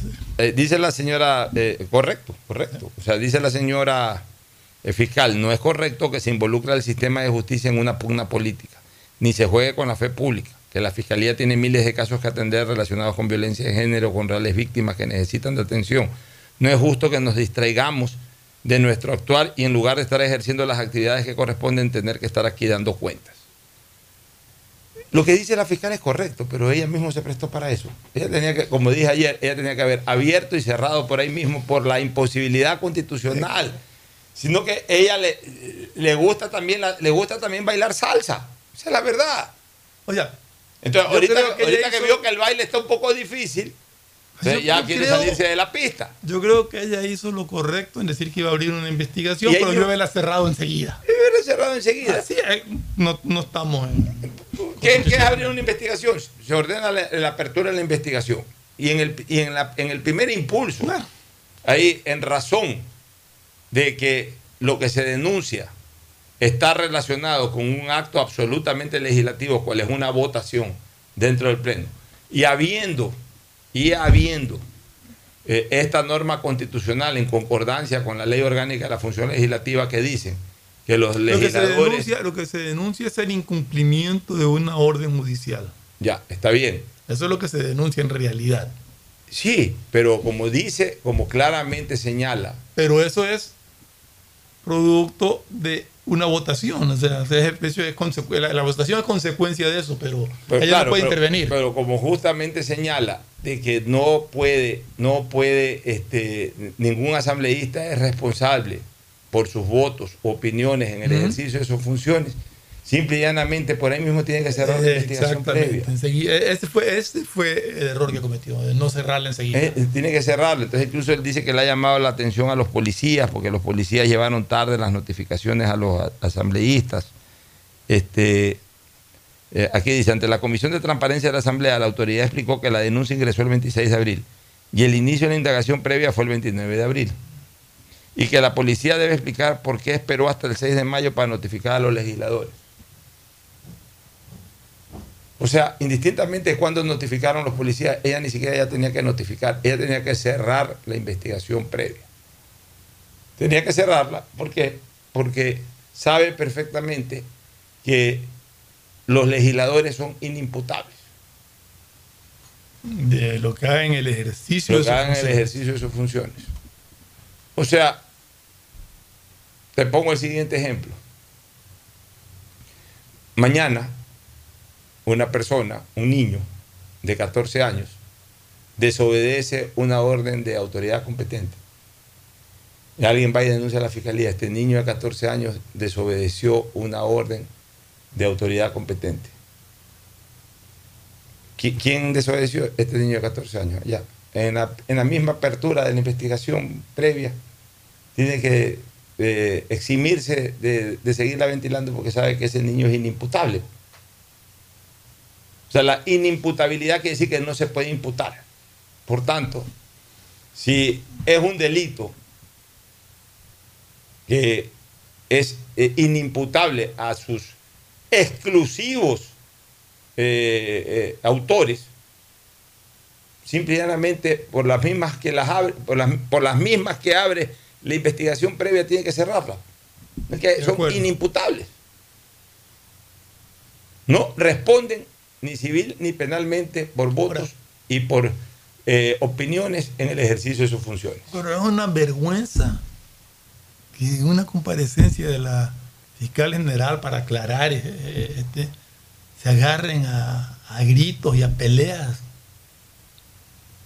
Que- que- Tengo entendido que la fiscal ya se retiró por falta de, de garantía de seguir esa reunión. ¿Por qué fue la pelea? Yo- Porque fue, a ver, aquí dice. ¿Cuál es el motivo de, de Dice, los agarrarse a incidentes se iniciaron cuando el presidente de la mesa, un señor Ferdinand Álvarez, que es de UNES, hizo un comentario dirigido a los sectores políticos del gobierno y dijo que molesta que hagan perder el tiempo a la Asamblea y a la Fiscalía con estas acciones. Que su bancada es partidaria de la no intromisión de la justicia. Y fue en ese momento en que una asambleísta del BAN, la señora Blanca Sancasela, cuestionó ese discurso, eh, eh, eh, cuestionó que ese discurso contrasta con las amenazas de juicio político a la fiscal por parte de la bancada UNES. Entonces el presidente la mandó a callar a esta señora Sacancela. Eso incendió los ánimos. Tu tocayo Juan Fernando Flores levantó la voz para defender a Sacancela y reclamar a Álvarez que no grita a su coidiaria. ¿Qué te pasa? ¿Qué te pasa a ti? Aquí no, no- no gritas a nadie. Aprende a respetar, le dijo Flores, y golpeó la mesa en medio del griterío ya de todos los asambleístas. Álvarez pidió, a la, pidió la asistencia de la escolta legislativa, es el presidente, lo que exacerbó más los ánimos, mientras que la fiscal general seguía en la sala esperando el uso de la palabra para dar respuesta a las preguntas formuladas por los legisladores. Increíble, ¿no? Increíble. Ese es nuestro país, pues este, esa es nuestra función legislativa. Esos son los encargados de legislar a favor del pueblo. Sí, pero vuelvo a repetir, aquí sí hay un error original, inicial de la fiscal. Que por eso la fiscal tiene que ser llamada a juicio político, tampoco. Tampoco, ni, ni tanto que queme al santo, ni poco que no lo alumbre. No es para eso. Más allá de que políticamente se puedan agarrar de eso y llamarla. Pero esto que le sirva de escarmiento a la fiscal, de que se abstenga ya la señora fiscal de todo tipo de motivación política. Eso es un tema político que la fiscal como jurista que es, porque no, no nos olvidemos que la fiscal puede ser eh, abogada en derecho penal, especializada en derecho penal, pues no deja de ser jurista, no deja de ser abogada, no deja de, no deja de ser una mujer eh, letrada en derecho. Ella, eh, ella sabe perfectamente que primero esto es un tema político, segundo es un tema que ya en el ámbito penal en- es improcedente.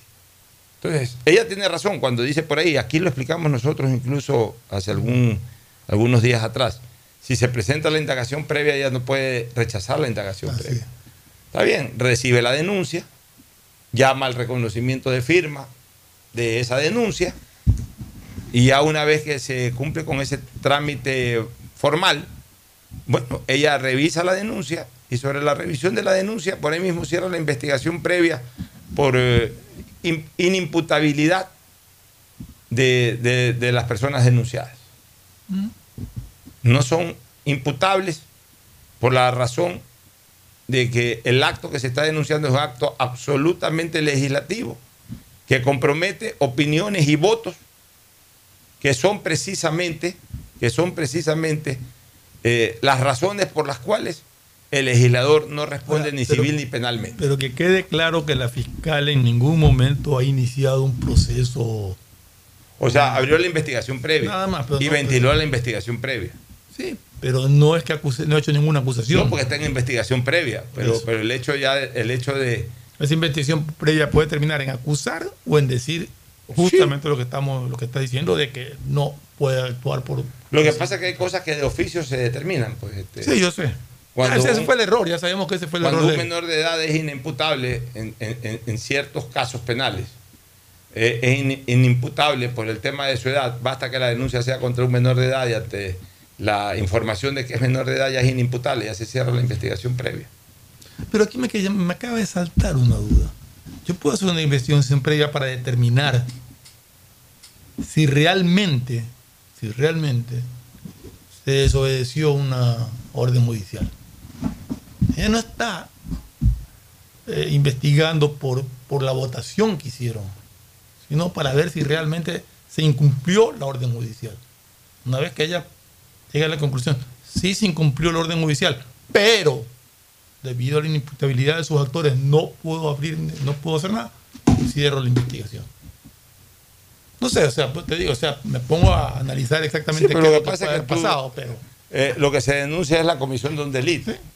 Entonces, este, eh, eh, el, nexo, casu- eh, el, el nexo causal puede, eh, sí, investigarse, pero el hecho, el, el hecho cierto es de que finalmente, aunque acusar. haya la existencia de ese delito, las personas no pueden ser acusadas por la comisión de ese delito, porque son inimputables ante ese, ante ese tipo, Pero- pero ante ese tema cosa- puntual de delito. Pero es que para esta gente que está inmiscuida en, el, en esto, una cosa es que la fiscal diga, ah, no, no, no recibo la... No, no, no, no. No, no, pero digo, no, no para ellos. Una cosa es que diga, no la recibo, no abro nada porque son inimputables. Otra cosa es que la fiscal les diga, sí hubo un delito, pero no los puedo acusar.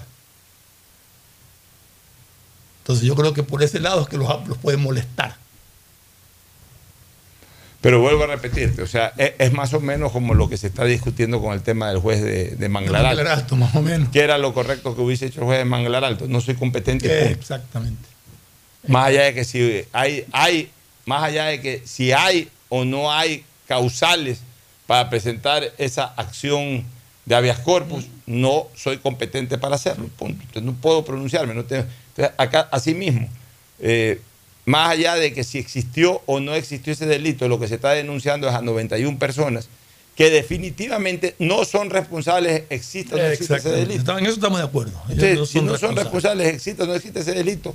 Si es que ninguna persona ante la comisión de ese delito este, va a ser responsable, ni se puede perseguir ese delito, entonces da lo mismo determinar si hubo o no hubo delito. Pero llamarla a juicio político por No, por es eso no.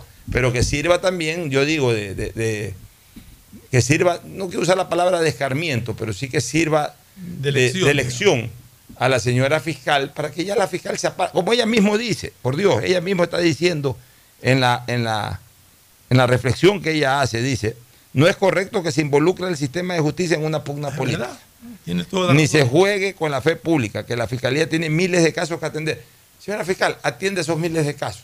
Pero Cuando ver, ya venga eso alguien- que dice la fiscal no es contra los legisladores, eso va directo contra la presidenta de la Asamblea que fue a presentar. Ya, este, entonces, este, más aún, más aún, con, esos elementos, si la fiscal ya comenzó a sospechar de que la quieren utilizar para un tema político, absténgase. Y simplemente cierre eh, la investigación, la abre y por ahí mismo la cierra. Señalando que no cabe investigar nada, pues siendo un acto absolutamente legislativo y, correspondiendo, de acuerdo a la Constitución, la inimputabilidad o la no responsabilidad, ni civil ni penal, de los legisladores por sus votos o u opiniones en el ejercicio de su cargo, pues simple y llanamente no, se desestima la denuncia y punto. Y se acabó el, el pleito. Pero ya eso de notificar, mandar a la policía para que notifique y todo eso, ya al final de cuentas sí hay una sensación de que la fiscal se quiso involucrar de alguna manera, quiso ahí decir, hey, aquí está la fiscalía, hey, aquí no, cuidado, van a hacer cualquier cosa que estamos atrás de esto. Entonces los otros reaccionan también, pues. Este, No, estoy, yo estoy de acuerdo. Usted está pues, analizando exactamente cuáles pueden ser las causas que motivó a la fiscal a actuar de una manera, que motiva al otro. Estamos Yo creo que ya la fiscal, con lo que, con lo que ella dijo ayer, ya se dio cuenta de que, de que se estaba se metiendo en algo que no. Más que equivocado, que se estaba metiendo en algo que, que- en la cual la estaban usando. Eh, como dicen en la boca del lobo. Sí, y, y la- y que la estaban usando. Y que es lo que yo creo que la fiscal más pronto que tarde finalmente va a cerrar la- la- esta investigación previa y, y va a dejar pues, que, Es lo que ese se resuelva políticamente como tiene que resolverse y punto. Es lo que toca esperar es un pronunciamiento de la Corte Constitucional para saber si es Si es que lo han pedido. o no, Si es que lo han pedido. Si es que es lo que han es constitucional o no lo que han actuado, nada más. Así es. Bueno, nos vamos a la, a la recomendación comercial para retornar con el clásico del astillero. Ya volvemos. Auspician este programa. Aceites y lubricantes Gulf, el aceite de mayor tecnología en el mercado. Acaricia el motor de tu vehículo para que funcione como un verdadero Fórmula 1 con aceites y lubricantes Gulf. ¿Quieres estudiar, tener flexibilidad horaria y escoger tu futuro? En la Universidad Católica Santiago de Guayaquil trabajamos para el progreso en educación, ofreciendo cada día la mejor calidad y para ello estamos a un clic de distancia. Escoge la carrera de tu vocación. Puede ser marketing, administración de empresas, emprendimiento e innovación social, turismo, contabilidad y auditoría, trabajo social y también derecho. Consulta en nuestra página web mayor información y esquemas de admisión. Universidad Católica Santiago de Guayaquil, formando siempre líderes En Banco Guayaquil no solo te estamos escuchando, estamos trabajando permanentemente para hacer cada una de tus sugerencias, porque lo mejor de pensar menos como banco y más como tú es que lo estamos haciendo juntos. Banco Guayaquil, primero tú. Elegimos conectarnos con la mejor red del país para trabajar o estudiar con la mayor velocidad y la seguridad de tener una buena señal en cualquier lugar. Solo en Claro puedes disfrutar de todas las APPs y ver todas las series y películas usando los gigas como quieras, porque conectados con la mayor velocidad y la mayor cobertura, podemos más. Más información en claro.com.es. Ya son 50 años. Banco del Pacífico celebra sus bodas de oro de cumplir los sueños de miles de ecuatorianos que creyeron en la visión de su fundador, brindando un servicio de calidad y soluciones financieras integrales con innovación y transparencia. Son 50 años de cumplir los sueños de miles de ecuatorianos. El progreso y bienestar para ti y tu familia va porque va, va porque va. La Prefectura del Guayas, con el municipio de Guayaquil, estamos trabajando por miles de beneficiados en Montesinei, en las cooperativas Voluntad de Dios, Talía Toral 1 y 2, Castellana y Tres Bocas. Se están ejecutando limpieza de canales, construcción de nuevas vías, colocación de tuberías de drenaje, además de relleno y reconformación de calles. Las obras en Guayaquil. Va porque va, va porque va. Prefectura del Guayas. Susana González, prefecta. Durante años, mis hermanos y yo hemos competido por ser el favorito de mamá. Le regalé los grandes éxitos de Luis Miguel, autografiado, y nada. El año pasado, una nieta idéntica a ella, hasta con su nombre, y nada. Pero este año, sé que seré su favorito con Pacificar. Vuélvete el hijo favorito de mamá regalándole sus vacaciones soñadas. Realiza tus consumos y diferidos a partir de 100 dólares con Pacificar débito o crédito y participa en el sorteo de un viaje todo pagado. Además, tus diferidos acumulan el doble de millas. Pacificar, Banco del Pacífico. Aplican condiciones. Más información en www.bancodelpacifico.com. Estamos en la hora del pocho. En la hora del pocho presentamos Deportes, Deportes. Muy bien, ya estamos en el segmento deportivo clásico del astillero. Algo dijimos al inicio, pero ahora ya vamos a entrar más en detalle. Un clásico que deja a Barcelona encarrilado, eh, lo deja con posibilidades ciertas de ganar la etapa. Si hubiese perdido lo complicaba. No lo hacía perder la punta, ni siquiera la derrota. pero acercaba a su rival de ayer a un punto. Eh, obviamente, pues no, no hubiese subido tampoco su puntaje en relación a, a Independiente del Valle, que era de dos puntos, y de Liga Deportiva Universitaria, que era de tres puntos. O sea, no hubiese subido eso. Con un empate, Barcelona mantiene la distancia con Emelec de cuatro puntos, lo que lo hace bastante difícil, una distancia que la hace bastante difícil de ser rebasada por Emelec, pues son cuatro puntos de nueve en disputa. No son cuatro puntos todavía de 15 o 16 en, o 18 en disputa. Estamos hablando de, de apenas cuatro de nueve en disputa. Este, eso, lo, eso hace más complicado que Melec lo alcance o lo rebase. Y por otro lado, eh, Liga también queda a esos mismos cuatro puntos, porque Barcelona al, acumular un puntito más, ya no le saca tres, sino que le está sacando cuatro puntos a Liga. Y también hizo que suba un poco la diferencia con Independiente del Valle, que era de dos, ahora a tres. Entonces, tres es un colchón, porque tres es un, es un partido perdido versus el de su seguidor ganado. O sea, es como quien dice un partido de ventaja que tiene Barcelona sobre su inmediato seguidor. De los tres partidos, Barcelona todavía se puede dar el lujo de perder un partido y de ganar los otros dos y que su rival inmediato gane los tres partidos y terminar en igualdad de puntajes para que defina el gol diferencia. O sea, ese, ese puntito a Barcelona lo ayuda. A Emelec, desgraciadamente para los emelecistas, ese empate eh, los lo, lo estanca en esa lucha, que bien pudo haber sido eh, verdaderamente eh, importante para, para, el cuadro azul, porque tenía la victoria en el bolsillo, logró el gol, sí. el gol de apertura lo logró al, faltando 10 minutos para el minutos, final. ¿eh? Sí, y entonces era cuestión de ya aguantar los descuentos, pero no se pudo eh, mantener esa ventaja en los descuentos. Un, empate que definitivamente favorece a Barcelona, pero no como si hubiese ganado. Porque también ayer decíamos que si Barcelona ganaba el clásico astillero, Barcelona ya ganaba la etapa. Pues le hubiese sacado siete puntos de diferencia de lo que ahí sí hubiese sido absolutamente imposible desde lo futbolístico remontar. le hubiese sacado el día de ayer eh, seis puntos al Independiente del Valle, seis puntos al Independiente del Valle, su inmediato seguidor, de nueve en disputa, y le hubiese sacado eh, los mismos, le hubiese sacado cinco puntos a Liga Deportiva Universitaria de Quito, de nueve en disputa. Entonces, ayer una victoria del Barcelona sí prácticamente lo colocaba en la final. Este empate lo que lo mantiene es en plataforma como la primera opción, pero no lo, tiene, no lo deja todavía, eh, todavía clasificado. En cambio, el empate sí le resta muchísimas posibilidades al Emelec y prácticamente lo, lo deja fuera ya de la competencia por la clasificación a la final en esta primera etapa, Fernando. Sí. Y el saludo antes de, de Tete, Tete primero, saludo a usted. ¿Cómo están? Buenas Tadeo tardes. Tinoco. Aquí Y la presencia de Agustín Llegó. Filomentor Guevara Morillo por cortesía de Librería Cervantes, la amiga de los estudiantes. Sí, efectivamente, muchas gracias, Pocho. Aquí estamos directamente, pues mucho movimiento, en fin. Y lo del clásico se dividió uno a uno, ¿no? Como que dice que quedó a media la satisfacción con hacer. Habría que comentar cualquier cantidad de cosas de ese partido. Bueno, vamos a comentarla Millón. con, con Fernando Flores. Millón, o sea, el tema también de lo que usted manifestaba en horas de la mañana, el tema de quien mantenga la pelota y va a esperar también al rival cómo proponer. Se dio y... Se dio todo lo que dije en esto de fútbol. De Sí. entrada dije que era un clásico de dos goles. Uy, no, dos entonces en la goles. noche ustedes lo van a aniquilar en el programa. segundo, segundo, dije que ninguno de los dos se iba a lanzar totalmente a, a- a- a buscar el arco que se iban a esperar. Y se Esperar- esperaron del minuto 20 en adelante, recién un poco ya, se esperar lanzaron. no significa de que se vayan a, a- trincherar. No, esperar significa que cojo la pelota, avanzo. Cuando el rival la recupera, lo cierro. Espero a ver qué hace el rival también. Eso es esperar, no es atrincherarse. Atrincherarse es otra cosa. Cuando un equipo se atrinchera, ahí sí le cede toda la iniciativa al rival. Yo estoy atrincherado esperándote atrás.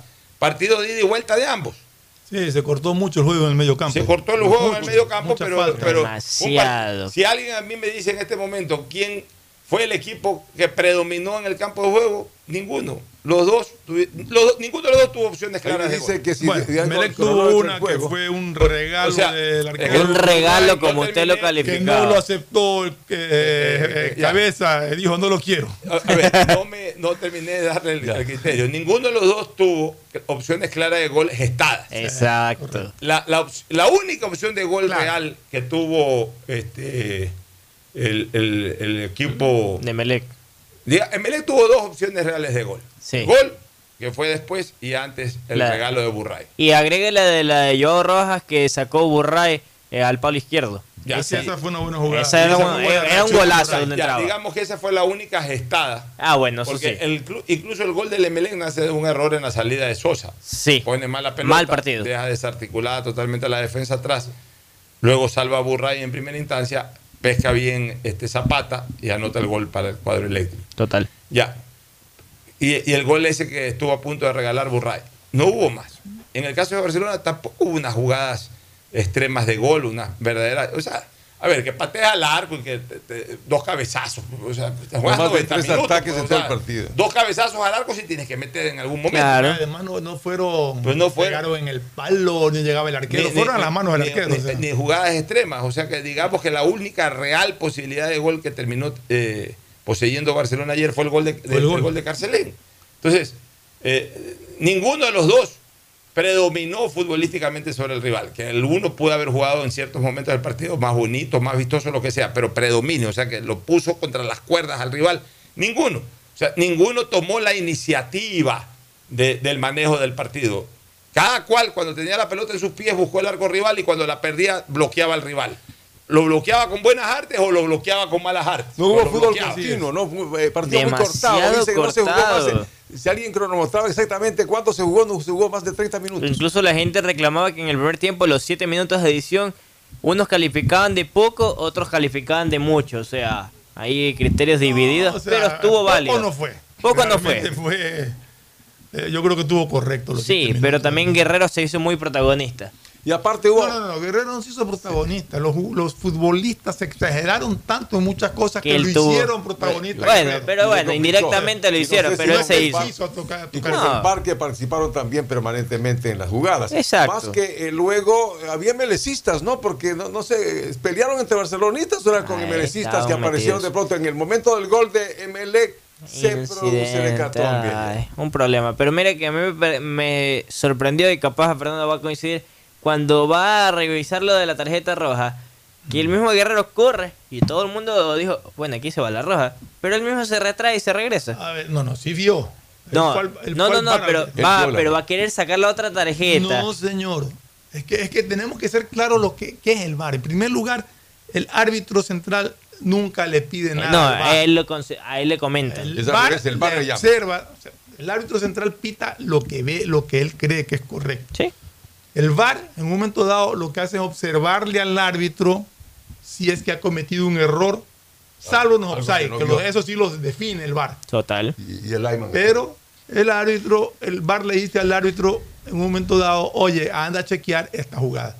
El árbitro, el VAR le puede decir al árbitro, espérate un ratito que estamos revisando, que se dio en alguna jugada, pero nunca le pidieron que vaya al VAR. En la única ocasión que le pidieron que vaya a observar fue justamente en esa jugada de, de Rodríguez. Va el árbitro, observó nuevamente la jugada y todo, y se mantuvo en la decisión que había tomado. Para él no era expulsión.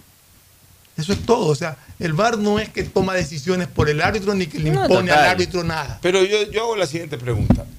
¿Qué, qué decisión del árbitro ayer fue gravitante para Cambiar el giro del partido.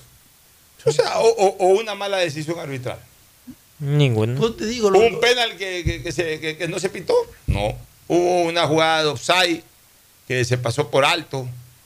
Incluso aunque después haya sido corregida por el VAR, tampoco. ¿Hubo alguna agresión desleal? No. No, porque la de Rodríguez, a ver, la de Rodríguez está muy bien para amarilla y también pudo haber sido para roja. Correcto. Pero realmente Rodríguez abrió el, abrió, abrió el pie. Sí, lo abrió para no lo abrió golpear. para no golpearlo. Para no golpear. Pero no puede ir con el pie tampoco arriba. Sí, Obvio. Porque- lo abrió para no golpear, Fue una evidente plancha. Que, que no se, digamos que no se consumó porque él mismo seguramente alcanzó a abrir el Se pie. aguardó. Ya. Está bien, amarilla. Yo, di- yo diría que fue una entrada fuerte. A ver, donde le pega de la manera como entró Lo Rodríguez, le fractura, rompe la pierna. Lógico, lo fractura. Y ahí sí era roja. Y ahí sí era Ah, roja. lo, lo- lo partía, claro. No, No, sí se había duda. Eh, eh, en la jugada de que Castillo le rompe la boca, el labio a, Ah, yo. a Joao. Eh, A mí me parece que es amarilla, correcto. Porque no tiene la intención de, de- de- de golpear. Hace un movimiento imprudente con el brazo y le impacta en la Y boca. pa. De los muy normales que han ocurrido en un forcejeo de balón. Más allá de que hubo sangre. y que tal, Total. que- es más, me da la impresión de que el árbitro al comienzo no pitó el foul. No, Si no, lo ya cuando le dictamina. vio la- ya le vio la sangre, le es vio que la sangre y dictamina. todo, Pero primero paró el partido. Sí, paró el partido, le sacó la amarilla y le, y le- Sí. y le- y me parece que actuó correcto en eso. Es lo máximo. Porque era un foul para tarjeta amarilla, no Sí. más. Y nada más. Ahora, lo que viene después, dentro del campeonato, pues lógicamente, Barcelona se mantiene de puntero. Total. Pero a la casa de Barcelona hay tres equipos que quieren quitarle esa posición. Todo dependerá de los siguientes partidos, ¿no? Porque inmediatamente habrá que jugar. Luego me da la impresión que el señor Célico también, pues como se quiere eh, curar en salud, como se dice, ¿no? Como que todo está bien y no está todo bien en Barcelona. No sé qué opina Pocho, pues cómo Barcelona está planteando, cómo se está... Barcelona no tiene gol, no, no tiene medio Pero campo. bueno, pero ahí está, o sea, algo que yo vengo diciendo desde hace tiempo. De Por suerte medios- le sale ese zapatazo a, a Carcelén. Carcelén, y luego en el minuto Ya. 80. ¿no? Pero Preciado, Perlaza, el propio Carcelén, bueno, que eh, ayer le salió el gol, pero en el caso de Preciado, Perlaza, Martínez, están aportando con goles. El No. Quito Díaz está aportando con goles. En lo No absoluto. están aportando con goles. Están escasez Barcelona en es todo. un equipo inofensivo. Barcelona no puede ser un equipo que se dedique a buscar el arco rival de- y yo creo que ya lo entendió Célico. Ya Célico lo entendió. Total. O sea, Célico si verdaderamente quiere desarrollar el juego que a él le gusta desarrollar, él sabe que necesita ahí un volante ofensivo y otro delantero. Y jugar 4-4-2. Como debe ser por el tema de que necesita gente segura, gente que no dude, porque eso es cierto, ayer dudaron mucho Adonis, Jonathan Perlaza. No, no, no, aparte de eso, dudan mucho de entrar al área, ellos prefieren agarrarse de la raya y centrar, porque tienen es, como que le tienen miedo al arco. Y ayer una vez más otro volante, volvió a hacer gol. Ayer Claro. hizo otra vez Zapata, bueno, ayer ya lo acompañó Carcelén. Pero miren, lo que yo siempre digo, ¿no? O sea, los volantes de la persona no hacen goles y si por ahí hay un hito que hace un gol. Y es pasando un partido. Un hito ahí, o sea, ya Carcelén, pero ¿dónde están los otros volantes? O sea, ¿cómo se puede ser ofensivo en un equipo que te juega con cinco volantes y un delantero con volantes que no hagan gol? O sea, denme una lógica, denme una lógica eh, hasta matemática. No hay. O sea, sí, hay un día en que se destapa tu centrodelantero y hace tres goles. Pues todos los, todos los partidos los centrodelanteros tienen que hacer actriz. No. No, más que sea uno. Pero pasa Y que a veces, y a es veces no intermitente. hacer, pues, para eso eh, es que la obligación de los goles los tienen que hacer también, eh, la obligación la deben de tener otros jugadores, no solamente el delantero. Por algo es que hay los centrales con gol. Por eso es que van Sí, ellos al juego y hacen gol. O sea, no, no, ejemplificando Ya, lo que se claro, señala. lo- lo- los centrales, eso ya son, yo digamos, auxiliares Ya del gol. Por eso. Ya, Ya que llega un cuando hay un marcador de punta, que llega un, eh, un back centro, córner o lo que cabecea bien. Que ayer llegaron dos bien, eh, Rodríguez en dos ocasiones. Rodríguez, que parece que cabecea bien ofensivamente. Antes había un Fleitas que siempre hacía goles de cabeza, o un Espínola, un paraguayo que juega en liga que siempre hacía goles de cabeza. Ya, ellos son buenos cabeceadores ofensivos, asisten en el gol. Pero, digamos que en la dinámica del juego, los llamados a hacer goles son los delanteros y los volantes. Sí. Los volantes de Barcelona no hacen goles. Aquí le baten eh, palmas y sí, me parece un jugador habilidoso y todo lo que ustedes quieran, Emanuel Martínez, pero Emanuel Martínez hace rato viene divorciado con el gol. ¿Hace cuánto tiempo que Emanuel Martínez no hace un gol? Hizo un gol en Copa, creo. Tres meses atrás. No, pero cuando recién llegó a Barcelona sí hizo gol. Pero cuando recién llegaba, llegó al Barcelona hacía goles cada dos partidos. En el Cuenca hacía goles cada dos, tres partidos. Y él se dijo, se fue Fidel Martínez, pero nos quedó Emanuel Martínez. Porque No hace goles, entonces sí, No juega sé, bonito, Garcés. juega vistoso, Y Garcés mueve al equipo. Acompaña y todo, acompaña, pero no. pero ya, entonces si el el jugador es de ese estilo, entonces tiene que jugar al lado de dos volantes ofensivos. Total. Ya, si él ha perdido llegada de gol, bueno, entonces que juegue con dos volantes ofensivos, que mientras él arma, dinamiza el juego, eh, lo- los volantes que están a su lado hacen goles, con el delantero, hacen goles. Pero el, el Quito tampoco, ya el Quito ya no, ya el Quito, primero, que yo creo que al Quito sí lo desenfoca un poco eso de no, no jugar de titular. No, y de mandarlo a la izquierda. Ya. Segundo, ayer lo mandaron, pero distintamente el, el jugador, el Quito tiene la suficiente personalidad para en un momento determinado retomar su posición habitual. Eso sí. Yo creo que está pasando ya por un momento eh, eh, de ocaso de su carrera, ya un hombre de 37 años. Eh, muchos pueden pensar que sí, que ya queda nomás para, para, para el cambio, para ciertos partidos. Ya, ok, si, si se piensa de eso del Quito Díaz, pues hay que buscar a alguien que cumpla las funciones que venía cumpliendo el Quito Díaz. Puede ser el mismo Manuel Martínez. Pero entonces ponle a Manuel Martínez a dos volantes goleadores, a dos volantes que lleguen Que con frecuencia al gol. O al mismo Martínez decirle, ¿sabes qué? Eh, Emanuel, está bonito todo.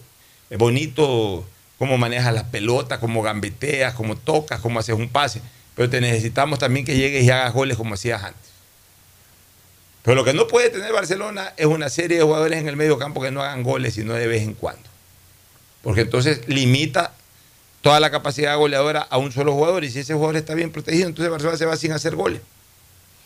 Y va a Barcelona, este, eh, eh, Rojas le tapó muy bien la salida a Castillo. Fue un duelo bien, bien, bien interesante. Eso Se era el marcaban 1-1. mutuamente. Eso era O sea, 1-1, ida y lo vuelta. marcaba a Rojas y Rojas lo marcaba a Castillo para que no salga. O sea, realmente que hay- interesante ese los partido. tiempos que hay Bueno, duelos- sí, un duelo así. duelos personales que ya se han perdido. si no lo a Jackson Rodríguez lo podían bailar. Y porque Ese Jackson, Jackson no se Rodríguez jugó muy bien. ¿ah? Estuvo sólido ayer. Sacó una no pelota se sacó que se amarilla. lanza en carretilla, Sí, pero pero, perfecto en el área. impecable. Sí.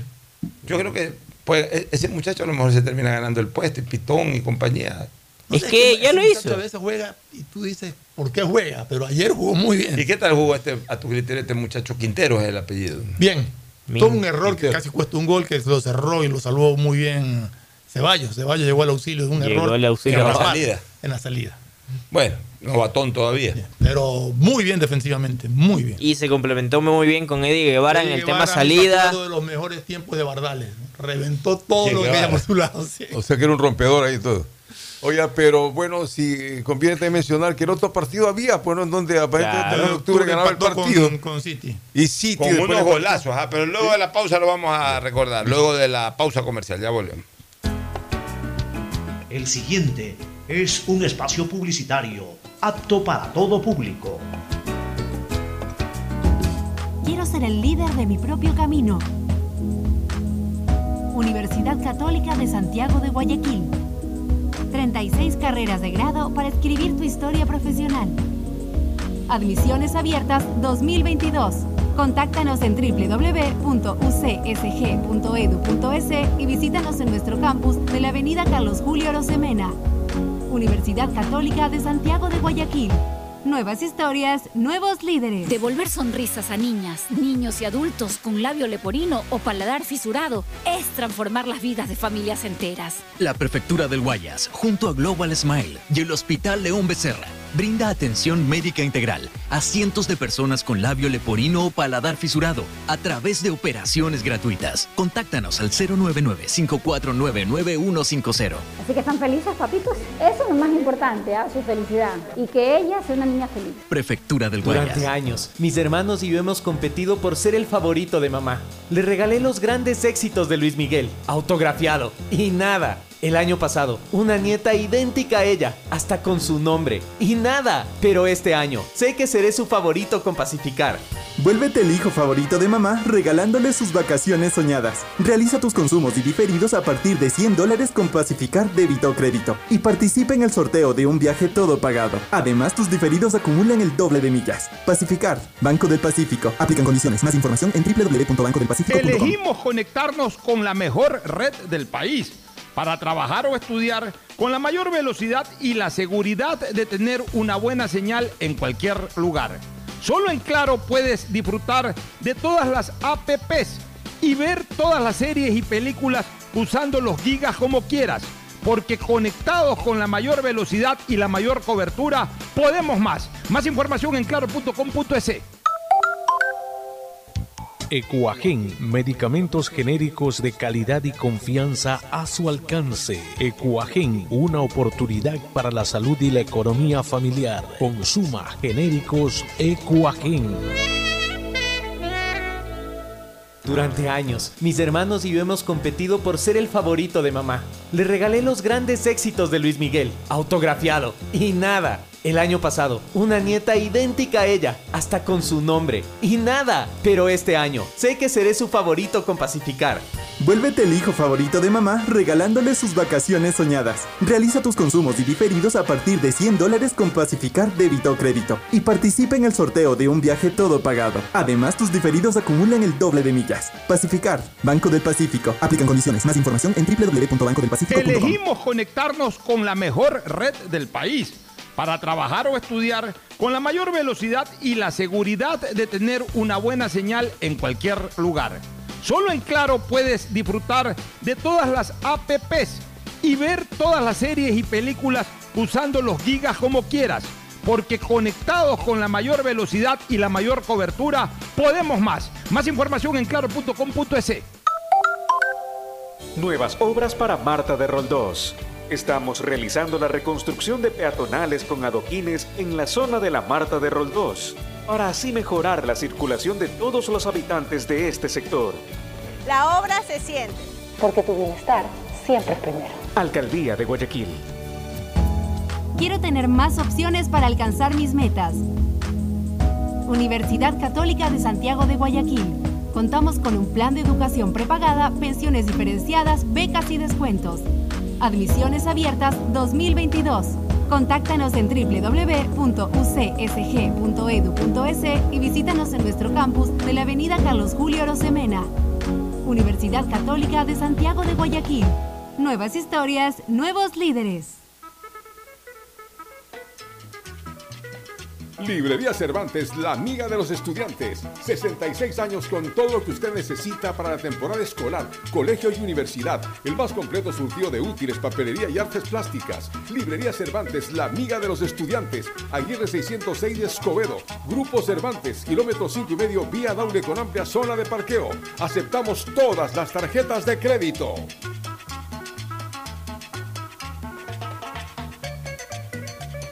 Elegimos conectarnos con la mejor red del país para trabajar o estudiar con la mayor velocidad y la seguridad de tener una buena señal en cualquier lugar. Solo en Claro puedes disfrutar de todas las APPs y ver todas las series y películas usando los gigas como quieras. Porque conectados con la mayor velocidad y la mayor cobertura, podemos más. Más información en claro.com.es.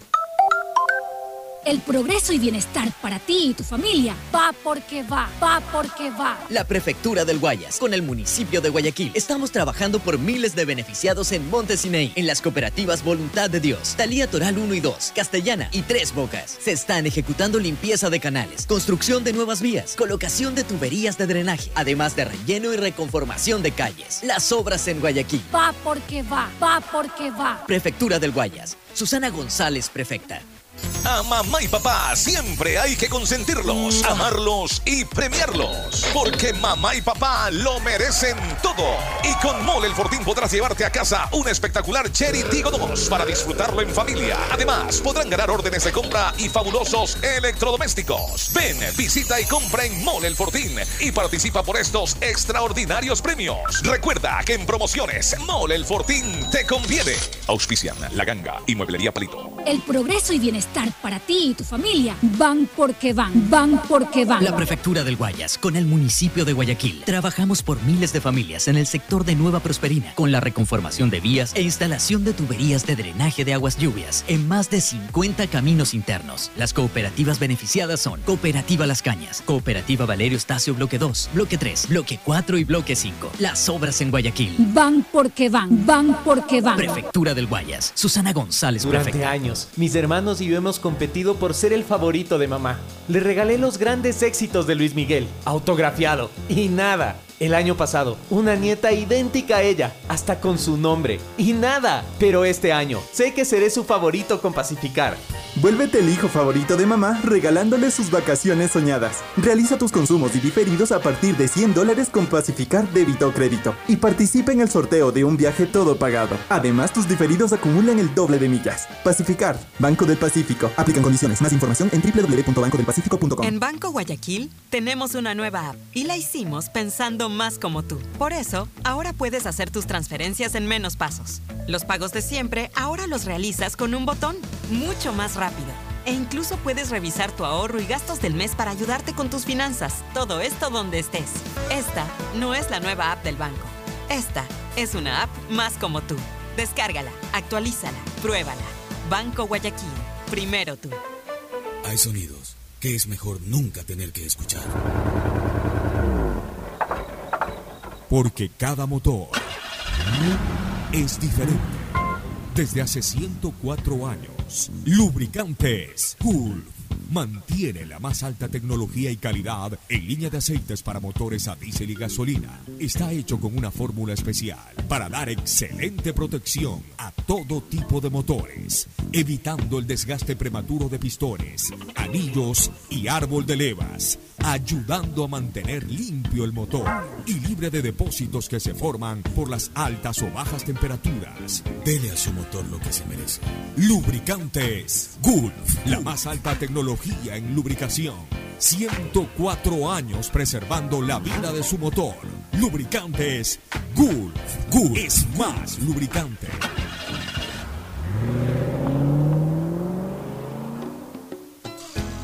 Fin del espacio publicitario. Usted está escuchando un programa de opinión, categoría O, apto para todo público. Muy bien, entramos ya a la parte final del, del programa. Este, ¿Cómo quedan los rivales de Barcelona, de Independiente, de, de Melec y de Liga? Recordemos que esta era la fecha 11 aplazada en lo que es la anterior. e Independiente ganó Los dos tienen 12 1-0. partidos. Sí, ya no, están olvídese de lo anterior, vamos a lo, vamos a lo futuro. La, la- la próxima Ah, como la que arranca el día de mañana, Universidad Católica co- con Bayá, que está sin técnico, Ya. técnico interino, Ahorita, 19 ahorita horas. no hablemos de los otros Ya, partidos, hablemos ver. solo de Barcelona. Barcelona enfrenta a Deportivo, A Deportivo Cuenca el domingo 18 horas. Ya, el domingo. Previamente está el partido Orense Melec en Machala, 15 horas con El 30. mismo domingo. El mismo domingo. Y el mismo domingo, el primer partido de la jornada, de Independiente de visita técnico universitario en Ambato, 13 horas. Entonces, Mientras- los tres equipos que están comprometidos y Liga. Liga, esto es el día sábado, 19 horas, recibe a Delfín.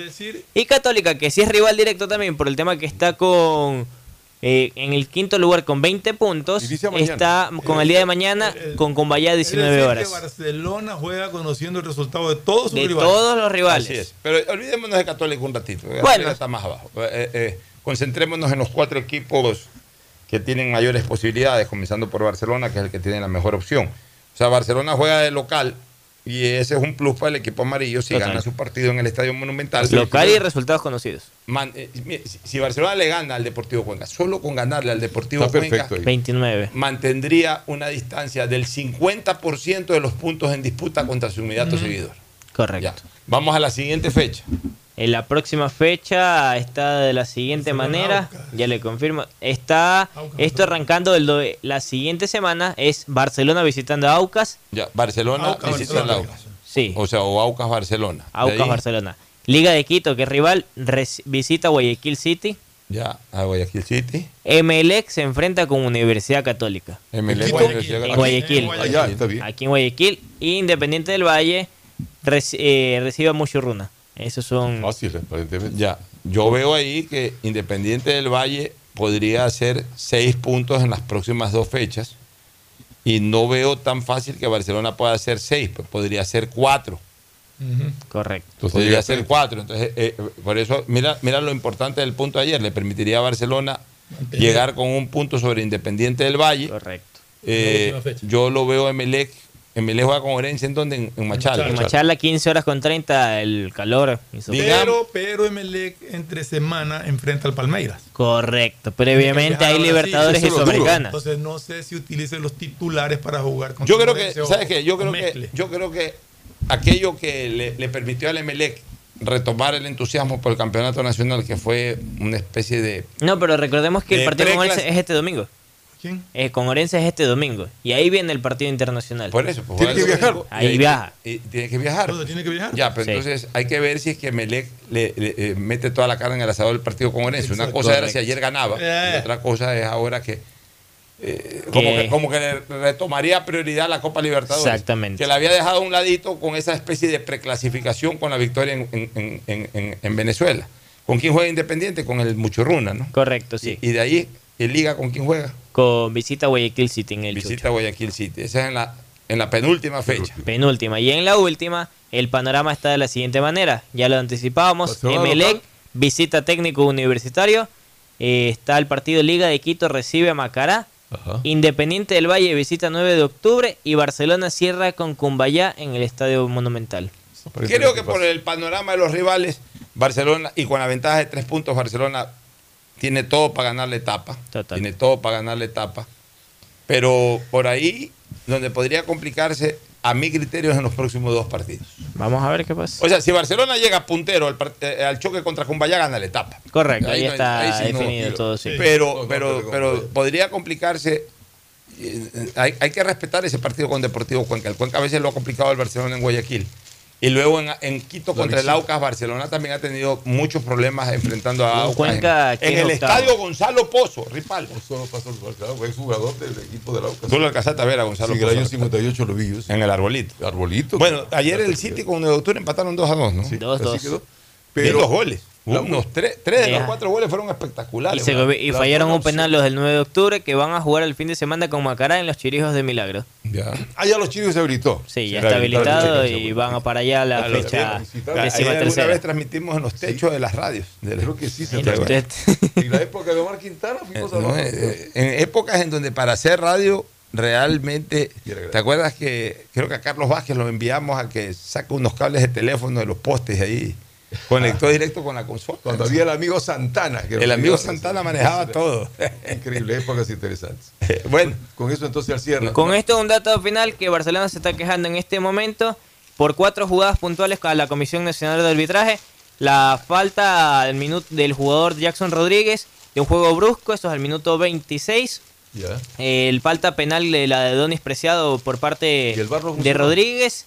Está también la de agresión de Dixon Arroyo contra el número 22 de Barcelona, que una falta dentro del área, otro ¿Cuál? penal.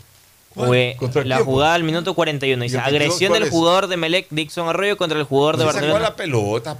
Ahí está, Pero no le pegó a sancionó. la pelota. Y- Pero se, se ve clarito que revienta la pelota. Y la otra, la última es jugada al minuto 48 del segundo tiempo. Nuevamente Dixon Arroyo eh, le hace un juego brusco, imprudente. No Y es expulsaron, lo que dice el señor Guerrero. Sancionó falta sin amonestación. Eso emite Barcelona hace contados minutos emitió un nuevo comunicado hacia la Comisión No Nacional debería de caer en eso Barcelona. Barcelona tiene que guardar sus reclamos para cuando verdaderamente sea perjudicado. Ayer no, no, El resultado no dependió en absoluto del rendimiento no arbitral. ganar Nos vamos a la última recomendación y luego al cierre. Auspician este programa. Aceites y lubricantes Gulf, el aceite de mayor tecnología en el mercado. Acaricia el motor de tu vehículo para que funcione como un verdadero Fórmula 1 con aceites y lubricantes Gulf. ¿Quieres estudiar, tener flexibilidad horaria y escoger tu futuro? En la Universidad Católica Santiago de Guayaquil trabajamos para el progreso en educación, ofreciendo cada día la mejor calidad y para ello estamos a un clic de distancia. Escoge la carrera de tu vocación. Puede ser marketing, administración de empresas, emprendimiento e innovación social, turismo, contabilidad y auditoría, trabajo social y también derecho. Consulta en nuestra página web mayor información y esquemas de admisión. Universidad Católica Santiago de Guayaquil, formando siempre líderes. En Banco Guayaquil no solo te estamos escuchando, estamos trabajando permanentemente para hacer cada una de tus sugerencias, porque lo mejor de pensar menos como banco y más como tú es que lo estamos haciendo juntos. Banco Guayaquil, primero tú. Elegimos conectarnos con la mejor red del país para trabajar o estudiar con la mayor velocidad y la seguridad de tener una buena señal en cualquier lugar. Solo en Claro puedes disfrutar de todas las APPs y ver todas las series y películas usando los gigas como quieras, porque conectados con la mayor velocidad y la mayor cobertura, podemos más. Más información en claro.com.es. Banco del Pacífico celebra 50 años de innovación y confianza. Sí, sus bodas de oro, convirtiéndose en el mejor aliado para alcanzar las metas de miles de ecuatorianos.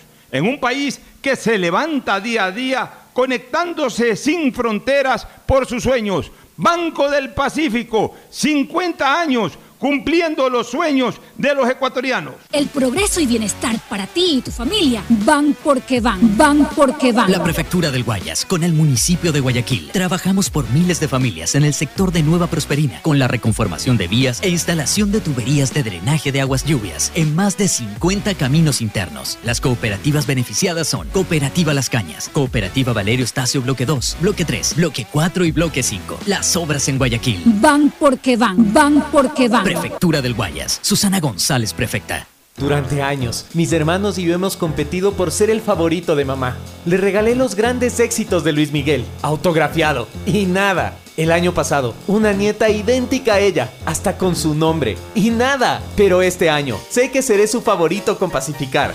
Vuélvete el hijo favorito de mamá regalándole sus vacaciones soñadas. Realiza tus consumos y diferidos a partir de 100 dólares con Pacificar débito o crédito y participa en el sorteo de un viaje todo pagado. Además, tus diferidos acumulan el doble de millas. Pacificar, Banco del Pacífico. Aplican condiciones. Más información en www.bancodelpacifico.com. Estamos en la hora del pocho. Gracias por su sintonía. Este programa fue auspiciado por Aceites y lubricantes Gulf, el aceite de mayor tecnología en el mercado. Universidad Católica Santiago de Guayaquil y su plan de educación a distancia, formando siempre líderes. Paga tu matrícula vehicular a diferido a 12 meses con Pacificar, la tarjeta del Banco Banco. Solo en Claro puedes disfrutar de todas las APPs y ver todas las series y películas usando los gigas como quieras, porque conectados con la mayor velocidad y la mayor cobertura, podemos más. En Banco Guayaquil no solo te estamos escuchando, estamos trabajando permanentemente para hacer cada una de tus sugerencias, porque lo mejor de pensar menos como banco y más como tú es que lo estamos haciendo juntos. Banco Guayaquil, primero tú. Cuando necesites buenos genéricos, acude a la farmacia de tu barrio y pide genéricos de calidad. Solicita los medicamentos genéricos de Cuajén. Banco del Pacífico celebra 50 años de ser el mejor aliado para un país que cumple sus metas y trasciende fronteras, innovando día a día por las posibilidades que brinda un banco privado de primer nivel para todos. El progreso y bienestar para ti y tu familia van porque van, van porque van. La Prefectura del Guayas, con el municipio de Guayaquil, transformamos las vidas de medio millón de guayaquileños de la parroquia Febres Cordero, con el asfaltado de 32 calles, entre las que están Gómez Rendón, desde Puente Patria hasta Avenida Domingo Norero en ambos sentidos, la calle Cuenca, Capitán Nájera, Medardo Ángel Silva, las calles 39 hasta la 43, las obras en Guayaquil. Van porque van. Prefectura del Guayas, Susana González, prefecta. Este fue un